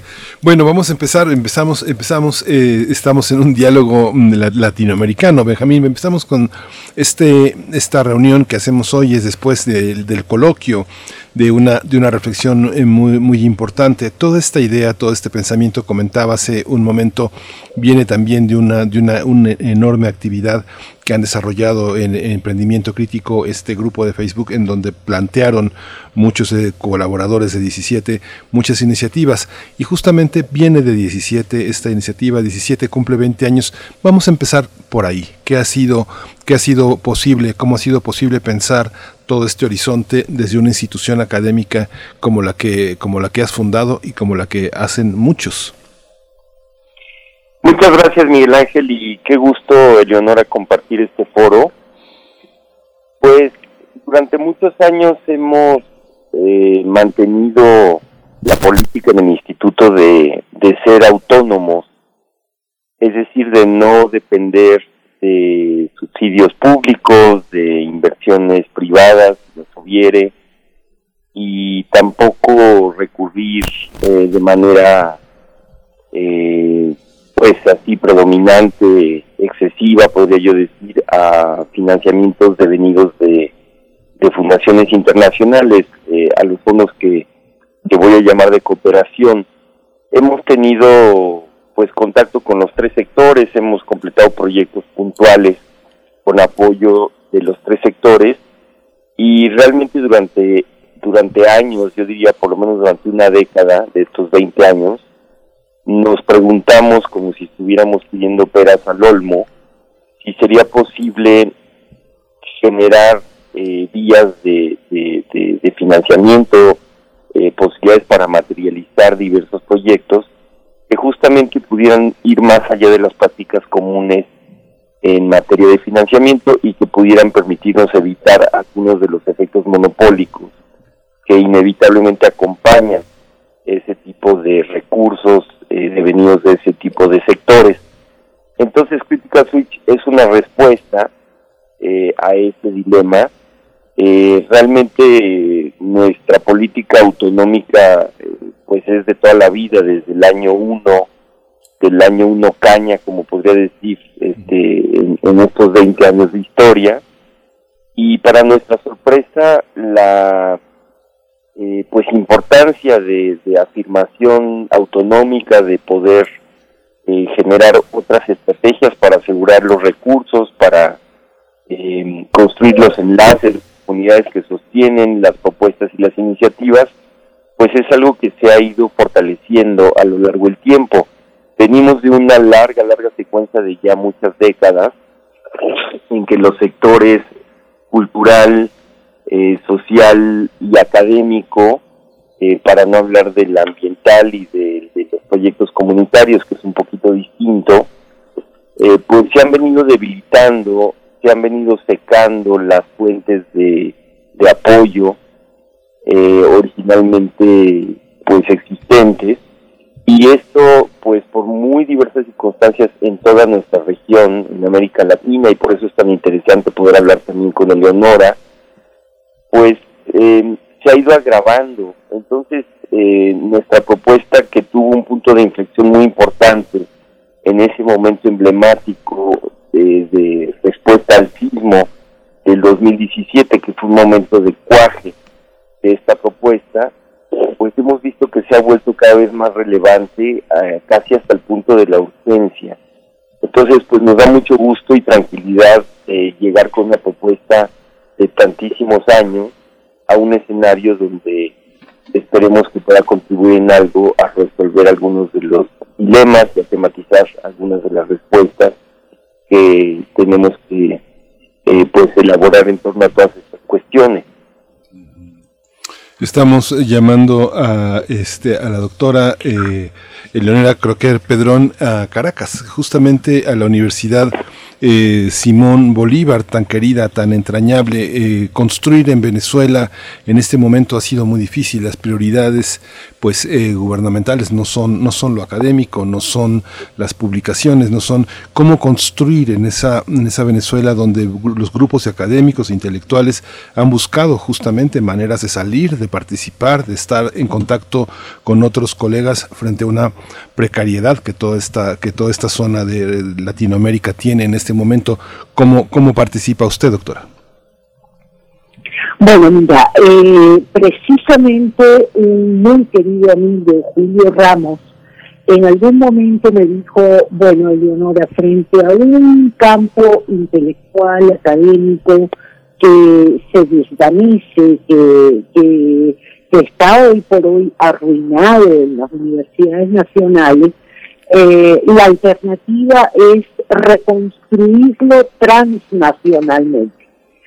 Y eh, mi presencia en 17 no solo me ha permitido inscribirme en un espacio de diálogo potente, estimulante, lleno de vida, eh, de diálogo intelectual, sino también proponer el certificado de gestión crítica de la cultura que actualmente se está desarrollando en 17 y, que contó con el apoyo y el estímulo importantísimo de Benjamín, eh, donde hay muchos profesores venezolanos que hoy en día están dispersados por, por el mundo entero y que se dan cita allí para eh, participar en un proyecto experimental que, precisamente está tratando de transformar la noción de gestión cultural eh, o de expandirla hacia otro tipo de participación y de producción cultural eh, en América Latina. Entonces eh, creo que, que, que, esa es la alternativa, ¿no? La alternativa es reorganizarse transnacionalmente para seguir produciendo, para seguir eh, manteniendo zonas de diálogo y, y, de intercambio, de intercambio conceptual, de intercambio propositivo. Gracias, doctora Leonora Crocker. Eh, Benjamín Mayer, bueno, ¿cómo, ¿cómo se conjugan expresiones de, autonomía, de, autogestión frente a la necesidad de hacer vínculos con la comunidad? La, la el actual gobierno, la 4T, autodenominada 4T, eh, en su discurso ha dado un viraje precisamente a mirar lo que se genera desde la comunidad en términos culturales, en términos artísticos, particularmente culturales, eh, frente a lo que pues otras dimensiones que se tomaban en cuenta o, se o tenían mayor relevancia en gobiernos anteriores, una instrucción artística eh, formal. ¿cómo, ¿Cómo conviven estos elementos en este proyecto de Critical Switch? Sí, doctor eh, Benjamín Mayer. Sí, perdón. Eh, es que tenía yo el, el, silenciador para escuchar bien a Leonora. Eh, pues lo primero que quiero destacar es que nosotros hemos trabajado en, pues con proyectos comunitarios de, desde hace muchísimos años, ciertamente desde antes de este último periodo y pues ha sido una prioridad. Me viene en mente, por ejemplo, el carácter de nuestros primeros dos foros de eh, megaciudades, eh, que contaron, por cierto, con el apoyo de CONACYT eh, ya desde el sexenio anterior, eh, y luego, pues en, en este mismo, en donde poníamos a dialogar eh, pues eh, grandes especialistas de talla global con eh, pues comunidades y presencias y testimonios locales. Doña Mari y don José de la esquina que pues relataban cómo es la experiencia directa de, de los despojos, de las situaciones de desarrollo salvaje, de urbanización eh, pues en donde no se toma en cuenta absolutamente nada de las necesidades obviamente de la gente, eh, sino simplemente las dinámicas del mercado. Y este diálogo eh, también implicó una dimensión comunitaria. recuerdo la extraordinaria iniciativa que tomó Conrado Tostado, quien estaba acá en la de hacer la ópera de los Pedregales, allá en, los, en la zona de los Pedregales de Santo Domingo y zonas aledañas de la ciudad, pues todo eso para nosotros es siempre fundamental motivos de orientación intelectual y por posicionamiento eh, crítico. Y entonces para nosotros no, no hay realmente algo nuevo a integrar, porque ha sido parte de nuestro eh, programa de trabajo, yo diría desde siempre, y por lo tanto una plataforma como la que estamos eh, comenzando a mover, pues nos incorpora de, manera inmediata y de manera natural. Eh, la plataforma está bien adaptada para recibir lo mismo propuestas del medio urbano que del medio rural, que de temas y sectores sociales y circuitos eh, pues muy diversos. Realmente su objetivo en algún sentido es dinamizar la producción cultural y las iniciativas eh, en el orden social y por supuesto comunitario en todos los sentidos, que es algo pues que todos sabemos que es necesario para que una sociedad y una democracia puedan tener eh, pues una vida más vibrante, más adecuada y al mismo tiempo quiero terminar este comentario subrayando la enorme importancia eh, de darle a, e, a, esto esta dimensión eh, regional, internacional, cosmopolita, eh, que bien ha destacado Eleonora, que nos es igual de importante en México que, que, que puede serlo, digamos, en el contexto actual venezolano, aunque los motivos sean distintos. Es decir, que mm, no vamos a enfrentar los enormes retos que tenemos hoy en, todos los rubros sin esa mirada generosa internacional, eh, al mismo tiempo eh, local y global, como, se ha visto hasta recientemente, eh, en donde, por supuesto, lo comunitario tiene un lugar natural a la par de muchos otros ángulos y puntos de vista. Por supuesto, doctora Eleonora Crocker. Bueno, muy valiosa, muy valioso contar con, con su presencia esta mañana y, me gustaría precisamente aprovechar este espacio para, para tener desde su voz, eh, pues, una muestra de lo que, de donde usted está mirando desde la academia orientada a las artes, a la literatura específicamente, para saber eh, cómo, cuál es el estado del circuito cultural y artístico hoy en Caracas, en Venezuela, cuáles son las necesidades más apremiantes para, para este eh, gremio cultural y artístico del país. Bueno, hoy en día en Venezuela el espacio cultural y el espacio académico tiene dos grandes, eh, está amenazado desde dos grandes dimensiones, ¿no?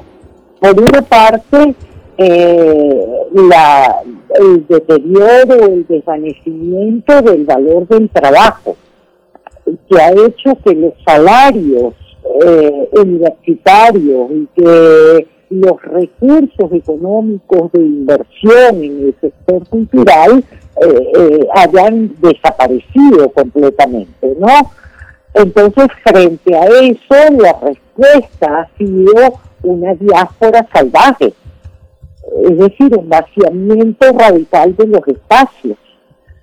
Y, esos dos grandes problemas ah, han afectado, por supuesto, la producción discursiva, la producción de pensamiento, la generación de, acciones eh, académicas, culturales, eh, que hoy en día sobreviven de manera precaria. ¿No? Entonces hay algunas iniciativas culturales que se sostienen a través del circuito de galerías, porque los museos y las instituciones culturales del Estado están enmudecidas, están mudas, este, cuando no completamente capturadas por lo que Barthes llamaba la, la, la reducción del discurso cultural a la consigna, a la pura consigna, eh, y, en los espacios universitarios la cosa sobrevive a, a través de profesores venezolanos que hoy en día están fuera del país y que siguen colaborando con los programas activos en las universidades públicas. Pero estamos hablando de una de una destrucción, de una catástrofe humanitaria eh, brutal. Precisamente porque todo el aparato productivo del país se concentra en, eh, eh, en una economía de minería, de extracción.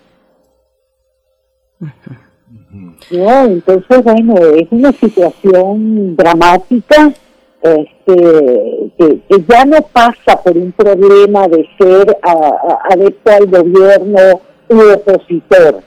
Eh, es decir, pasa por confrontar un proceso eh, de, de, destrucción sostenido durante años. Sí, es muy, es muy fuerte toda esta, toda esta situación en Venezuela, que digamos vive una situación muy diferenciada a lo que pasa en Ecuador o en Colombia o en Bolivia o en Perú, pero hay una parte, Benjamín, que eh, hay un mundo, un mundo muy dinámico en el que pareciera que toda la continuidad se, se, se, tiene que estimar por proyectos.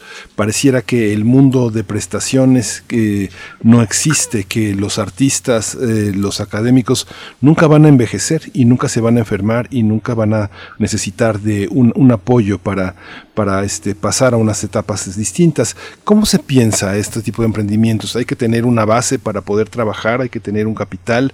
¿Cómo, cómo se generan estas, estas formas de, de, cuestiones que pareciera que a muy pocos les importa si no sacan un beneficio? Me refiero sobre todo a las cuestiones empresariales. ¿Cómo está pensado? Correcto.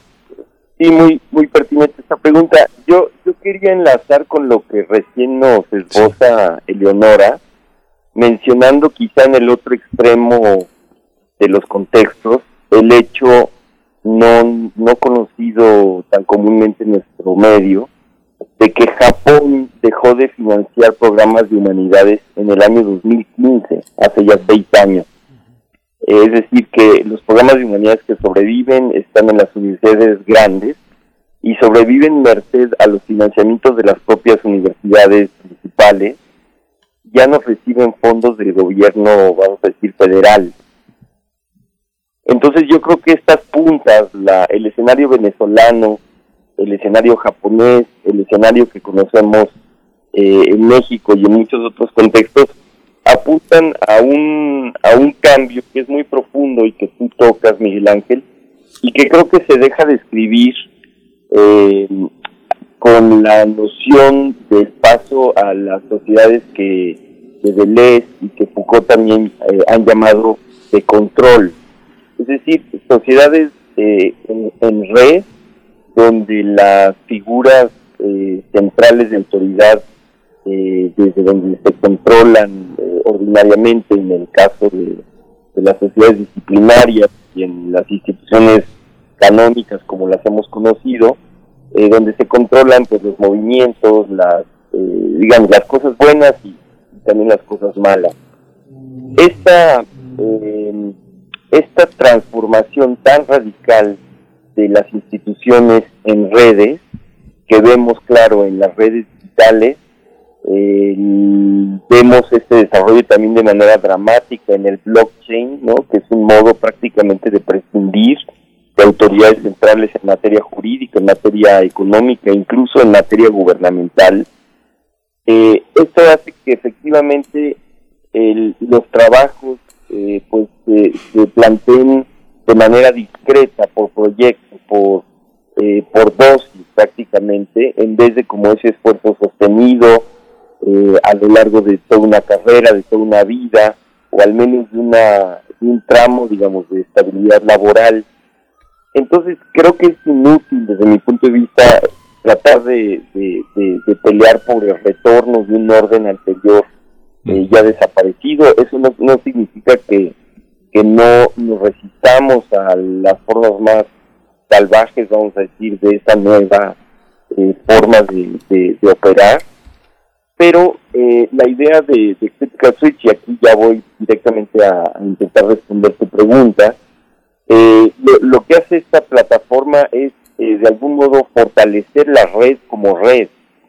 Eh, es decir, que, podamos generar el ensamblaje de una comunidad fortalecida que congregue a los miembros de los sectores, vamos a decir, para ir rápidamente social, cultural y académico, que a través de la cooperación y el intercambio puedan generar condiciones de eh, cooperación, de colaboración que fortalezca de manera inmediata sus economías eh, para que bienes y servicios que ahí circulan eh, estén en precios de niveles preferentes con respecto a los del mercado y que puedan negociar en bloque con proveedores de productos y servicios que están por fuera de esa red, que es una práctica pues, eh, pues muy conocida entre cooperativistas, entre empresarios también, entre profesionistas,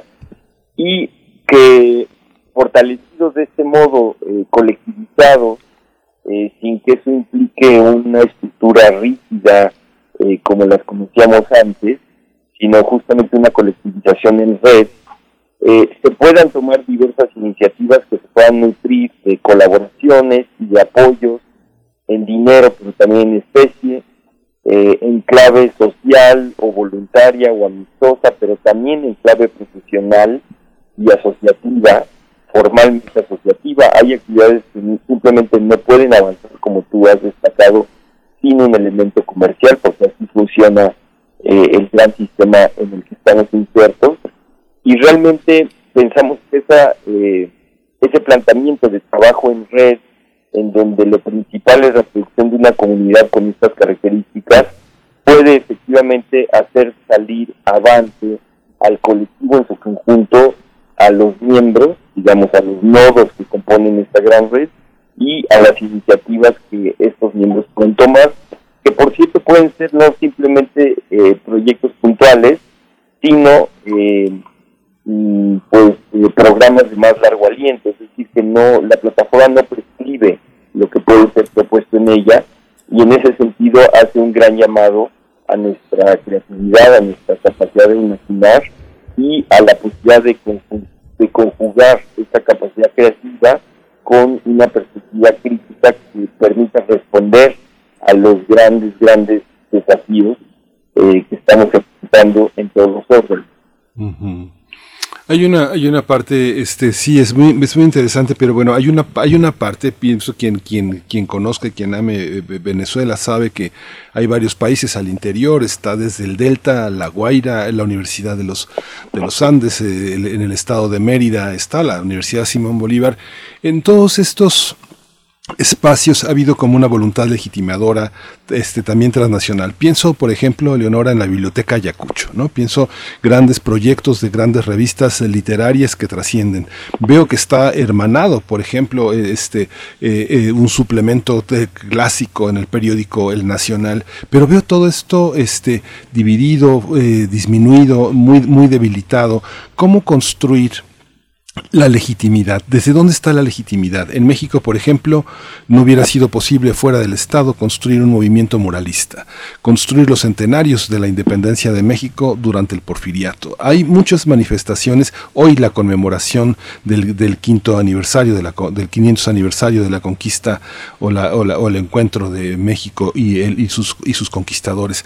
¿Cómo darle legitimidad a lo que estamos pensando? ¿Cómo darle valor a los proyectos que estamos emprendiendo desde instancias autónomas en un trabajo intercultural, este, in- y este, intersticial entre muchas disciplinas? ¿Cuál es la, la- la nueva legitimidad? ¿Hay un nue- una nueva manera de legitimar los contenidos patrimoniales de una cultura, de un país?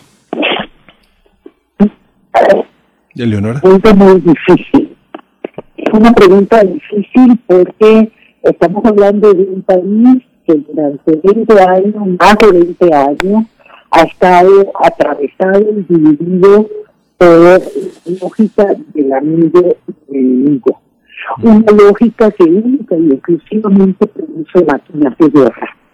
¿no? Entonces, este, esa lógica nefasta también ha violentado la posibilidad de construir discursos eh, que trascienden la lógica del, del, del ¿no? Entonces, desde dónde establecer valor es más fácil. El valor se inscribe en la supervivencia, el valor de seguirle apostando a una vida posible. Desde dónde legitimar es más difícil. ¿No? Eh, es decir, yo vengo de una universidad, la Universidad de Bolívar, tuvo uno, llegó a tener el posgrado en literatura latinoamericana, llegó a ser uno de los programas de posgrado punta en toda América Latina y realmente produjo una formación sólida, una formación potente. Hoy en día está dividida y los estudiantes siguen asistiendo a posgrado porque siguen queriendo formarse. Entonces, lo que podemos hacer los profesores es entrenar profesionalmente para que logren publicar en revistas, para que logren asistir a congresos, para que contacte con otros espacios desde los cuales se abren diálogos.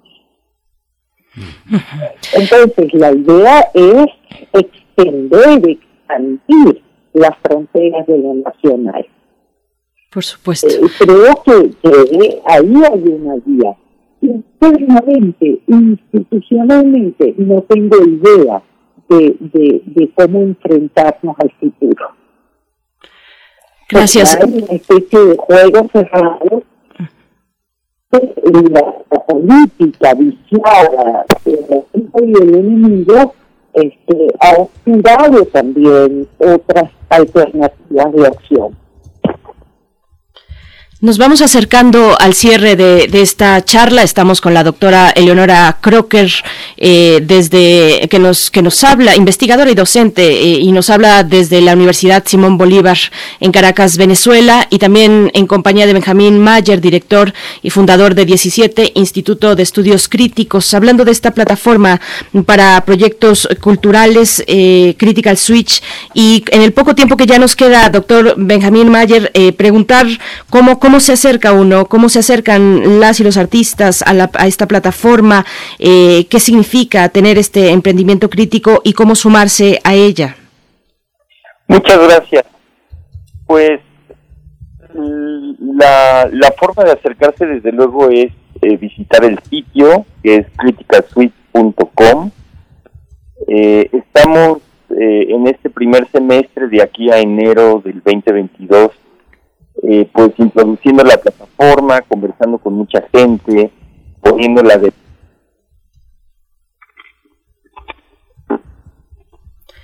Creo que perdimos comunicación. Eh, doctor Benjamín Mayer, ah, ya lo tenemos de nuevo, perdimos en algún momento eh, la comunicación por unos segundos, pero le seguimos escuchando. Sí, es decir, estamos en, en, en, un periodo que vamos a llamar de auscultación, porque lo que nos interesa es escuchar, las inquietudes de, mucha gente, de muchas comunidades, de muchos circuitos dentro y fuera del país. Eh, por lo pronto, lo que estamos dando a conocer es el mecanismo mismo, estamos afinando eh, su forma de operar y estamos poco a poco comenzando a ensamblar la comunidad que la sustentará, que es un factor absolutamente decisivo para que este emprendimiento tenga éxito. Entonces, eh, pueden visitar el sitio eh, eh, pueden también dirigirse a la información que está disponible en 17 institutos de estudios críticos. Hemos publicado la totalidad de las discusiones de las semanas pasadas del coloquio Imaginación Económica, que de algún modo arropó el lanzamiento de la plataforma. Todo eso lo encuentran en el sitio 17.org, 17 como palabra, 17.org. Y pues nos pueden contactar por cualesquiera de esas vías. Ya hemos tenido muestras de, interés y, e invitaciones para conversar sobre un montón de temas. Quizá en complemento de lo que recién eh, mencionaba Eleonora Crocker, quien está haciendo una contribución muy, muy importante en nuestro marco a el, fortalecimiento y el enriquecimiento de las perspectivas asociadas con lo que queremos llamar la gestión crítica de la cultura.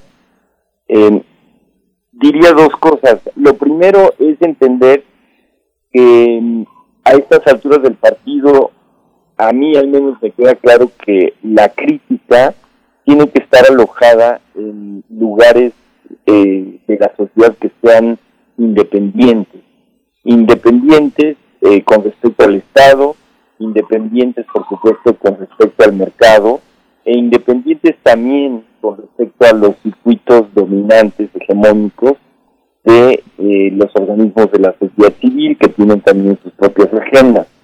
Eh, esto no impide, por supuesto, que colaboremos con, con muchísimos actores en esos tres sectores, pero quisiera dejar esto pues eh, marcado en, este punto eh, pues ya prácticamente de cierre y de ahí pues se, entenderá mejor por qué nuestra búsqueda insistente de autonomía desde los primeros momentos de la existencia del proyecto del Instituto 17 y por otro lado introducir quizá brevemente una perspectiva que hemos discutido eh, pues a profundidad durante el coloquio eh, imaginación económica, y es que la crítica no es simplemente posicionamiento político, la crítica no es simplemente discurso, la crítica puede ser también formas de organizar, es decir, sintaxis institucionales eh, que dan lugar a ciertas posibilidades en el pensamiento y la creación, independientemente ya de su contenido,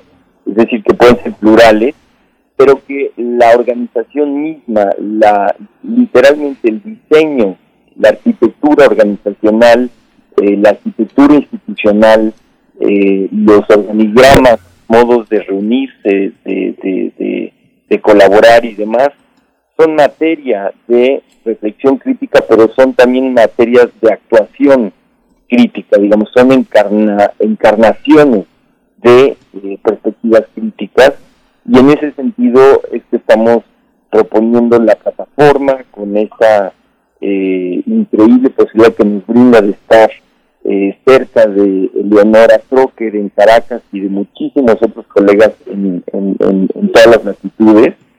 Eh, digamos, esta plataforma sería un ejemplo de lo que para nosotros significa la organización como crítica o la crítica como organización.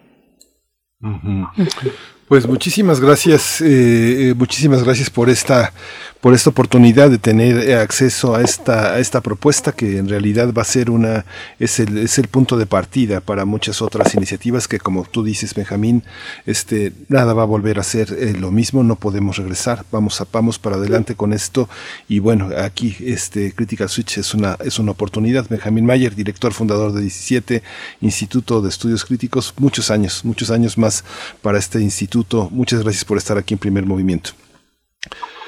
También Eleonora Crocker, Padrón, eh, Pedrón, eh, gracias por esta participación. Siempre estar cerca de Venezuela, de esta gran universidad Simón Bolívar, es muy estimulante y es, eh, y es, y es, y es alentador. Gracias por su participación, Eleonora Crocker, Pedrón, por estar con nosotros aquí en Radio UNAM. Muchísimas gracias por la invitación y gracias a Benjamín. Este, muy agradecida con todos. Gracias. Gracias, gracias a ambos. Pues ahí está eh, Critical Switch, la plataforma de eh, esta plataforma, pues eh, que, que, fondea, que fondeará y que es un proyecto de emprendimiento crítico comunitario, también desde una visión de la autogestión muy interesante. pues lo que siempre y ahora en el contexto de los 20 años nos propone 17 Instituto de Estudios Críticos. Vamos a ir con música. El título de esta canción es Tengo y está a cargo de Tania Matus.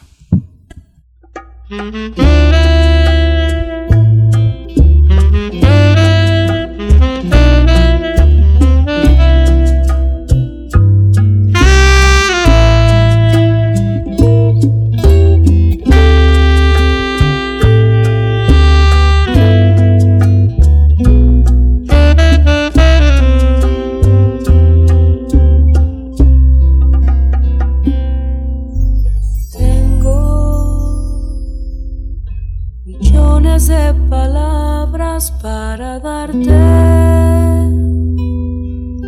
Tengo miles de versos que entregarte, no te vayas. Tengo suspiros que suspiran por quedarse,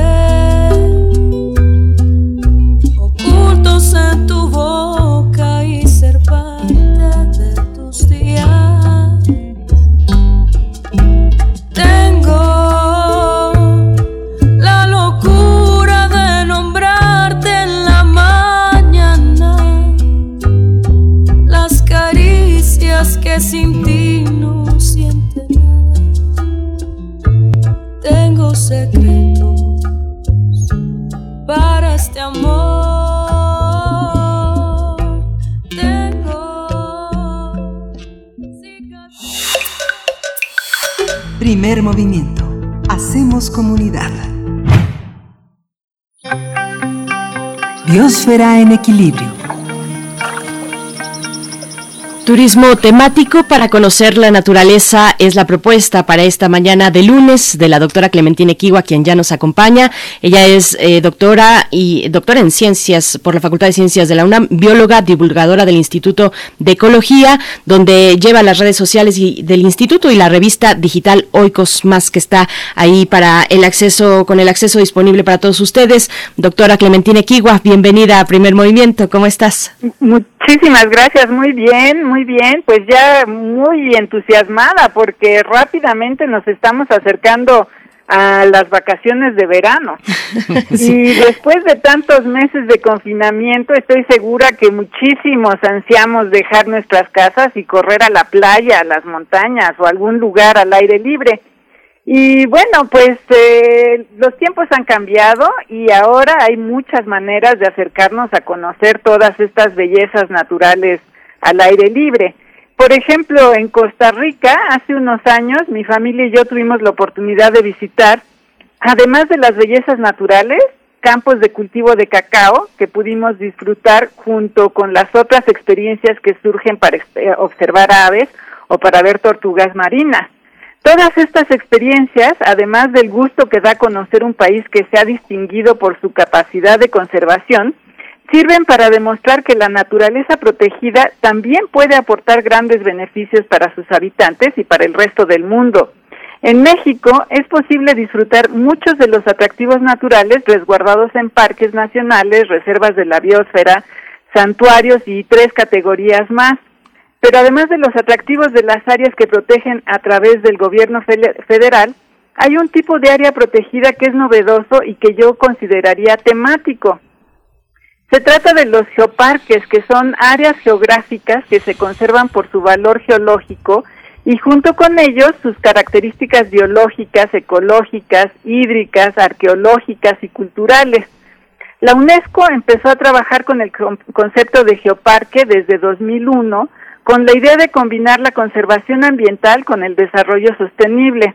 En este tipo de áreas protegidas, las comunidades locales son actores muy importantes. En todo el mundo ya hay 164 parques reconocidos por la UNESCO. Están distribuidos en 44 países y en México hay dos, la comarca minera en Hidalgo y la Mixteca Alta en el estado de Oaxaca. La comarca minera abarca nueve municipios del estado de Hidalgo en los que todavía es posible visitar haciendas y otros restos de actividad minera de la región.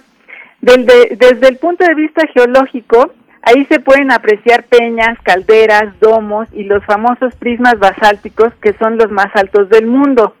Santa María Regla, el sitio en donde están los prismas, fue visitado por Humboldt a principios del siglo XIX y los dio a conocer al mundo en, su, en un famoso grabado que está en el libro Vista de la Cordillera y Monumentos de los Pueblos Indígenas. La Mixteca Alta, que es el otro parque, geoparque mexicano, se extiende también por nueve municipios del estado de Oaxaca y en esta zona vive gente de las etnias chinanteca, mije, mazateca, zapoteca y mixteca. Ahí es posible disfrutar de los impactantes paisajes de la tierra erosionada de color rojo y de alrededor de 37 sitios que tienen valor histórico, geomorfológico, paleontológico y tectónico. Otra actividad temática para disfrutar al aire, aire, libre este verano es lo que se conoce como entomoturismo, que consiste principalmente en visitar sitios en donde es posible presenciar espectáculos naturales en los que los protagonistas son los insectos. El entomoturismo más famoso es el espectáculo que ofrecen los, las acumulaciones de mariposas monarca en sus sitios de hibernación durante el otoño-invierno. Eh, reciente descubrimiento desde la perspectiva turística en México es el espectáculo nocturno que ofrecen millones de luciérnagas que salen a aparearse durante noches de junio a agosto. Este espectáculo, que se puede apreciar en los estados de México, Puebla y Tlaxcala, atrae a cientos de miles de personas. Las diferentes especies de luciérnagas que se han convertido en atractivo turístico en todo el mundo comparten la característica de tener larvas que también son bioluminiscentes, al igual que muchos de los adultos. En el caso de la especie que vive en los populares sitios de observación en México, los machos vuelan y producen bioluminiscencia como parte de su despliegue de cortejo y las hembras permanecen muy cerca del suelo sin producir luz. Pero esta creciente actividad preocupa a los especialistas de luciérnagas del mundo, ya que las visitas no reguladas pueden afectar a las diferentes etapas de la vida de estos insectos. Después de que se aparean, las luciérnagas ponen sus huevos, huevecillos en lodo, hojarasca y musgos. Cuando eclosionan las larvas, comen caracoles, lombrices de tierra y otros pequeños animales de cuerpo suave que viven en el suelo. Esta etapa, que les recuerdo va desde los huevecillos a la larva y la pupa, dura varios meses y como turistas las afectamos cuando caminamos en el bosque porque compactamos el suelo, fragmentamos la, la hojarasca o a veces provocamos erosión. La breve etapa de cortejo, la que disfrutamos de junio a agosto, tan solo dura unas semanas y la afecta la luz artificial de nuestras lámparas, los flashes de cámaras y las luces de los celulares o incluso los zapatos luminosos. Los especialistas en luciérnagas hacen un atento llamado a los visitantes a respetar la cantidad de gente que es admitida en cada sitio de visita, a seguir las recomendaciones de los manejadores turísticos, a no salirse de los senderos señalizados, no fumar y en la medida de lo posible no usar repelentes ni perfumes fuertes. Una clave del turismo sustentable al que debemos aspirar es respetar los sitios que visitamos, a su gente y por supuesto a la naturaleza.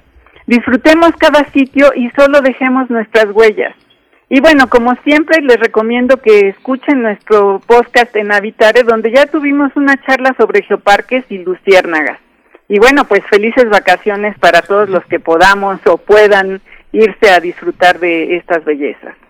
Muchas gracias, doctora Clementina Equigua. Felices vacaciones también. Bueno, es un, es un punto muy interesante. Es, son ejemplos muy interesantes porque muchos de ellos eh, están también sujetos o en su momento lo estuvieron ahora con la cuestión entre la pandemia y también la, la austeridad. No sé exactamente en qué términos queda, eh, por ejemplo, la posibilidad de que las comunidades rurales e indígenas que habitan en estos lugares, que los gestionan, tengan eh, capacitación para precisamente llevar a cabo un turismo en, zonas indígenas, respetando el medio ambiente y, convirtiéndose también eh, pues en agentes activos económicamente hablando para sus comunidades.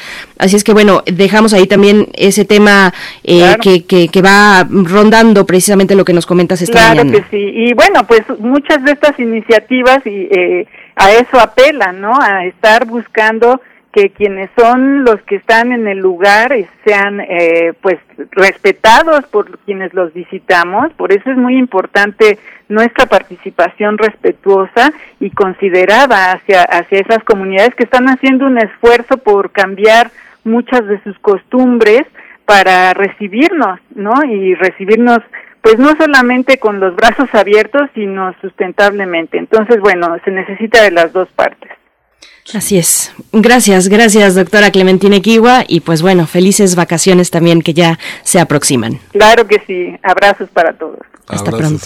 Pues ya esta semana, esta semana empiezan, el viernes ya, ya quien pueden irse poniendo su traje de baño de una vez quienes puedan ir a la playa. Así que bueno, pues nos despedimos, nos escuchamos mañana, eh, nos escuchamos mañana en punto de las 7 de la mañana, porque ahora sí empezamos temprano, ya sin tanto, sin tantos spots directamente. Eh, muchas gracias, Berenice. Hasta mañana. Esto fue Primer Movimiento. El mundo desde la universidad. Radio UNAM presentó Primer Movimiento. El mundo desde la universidad.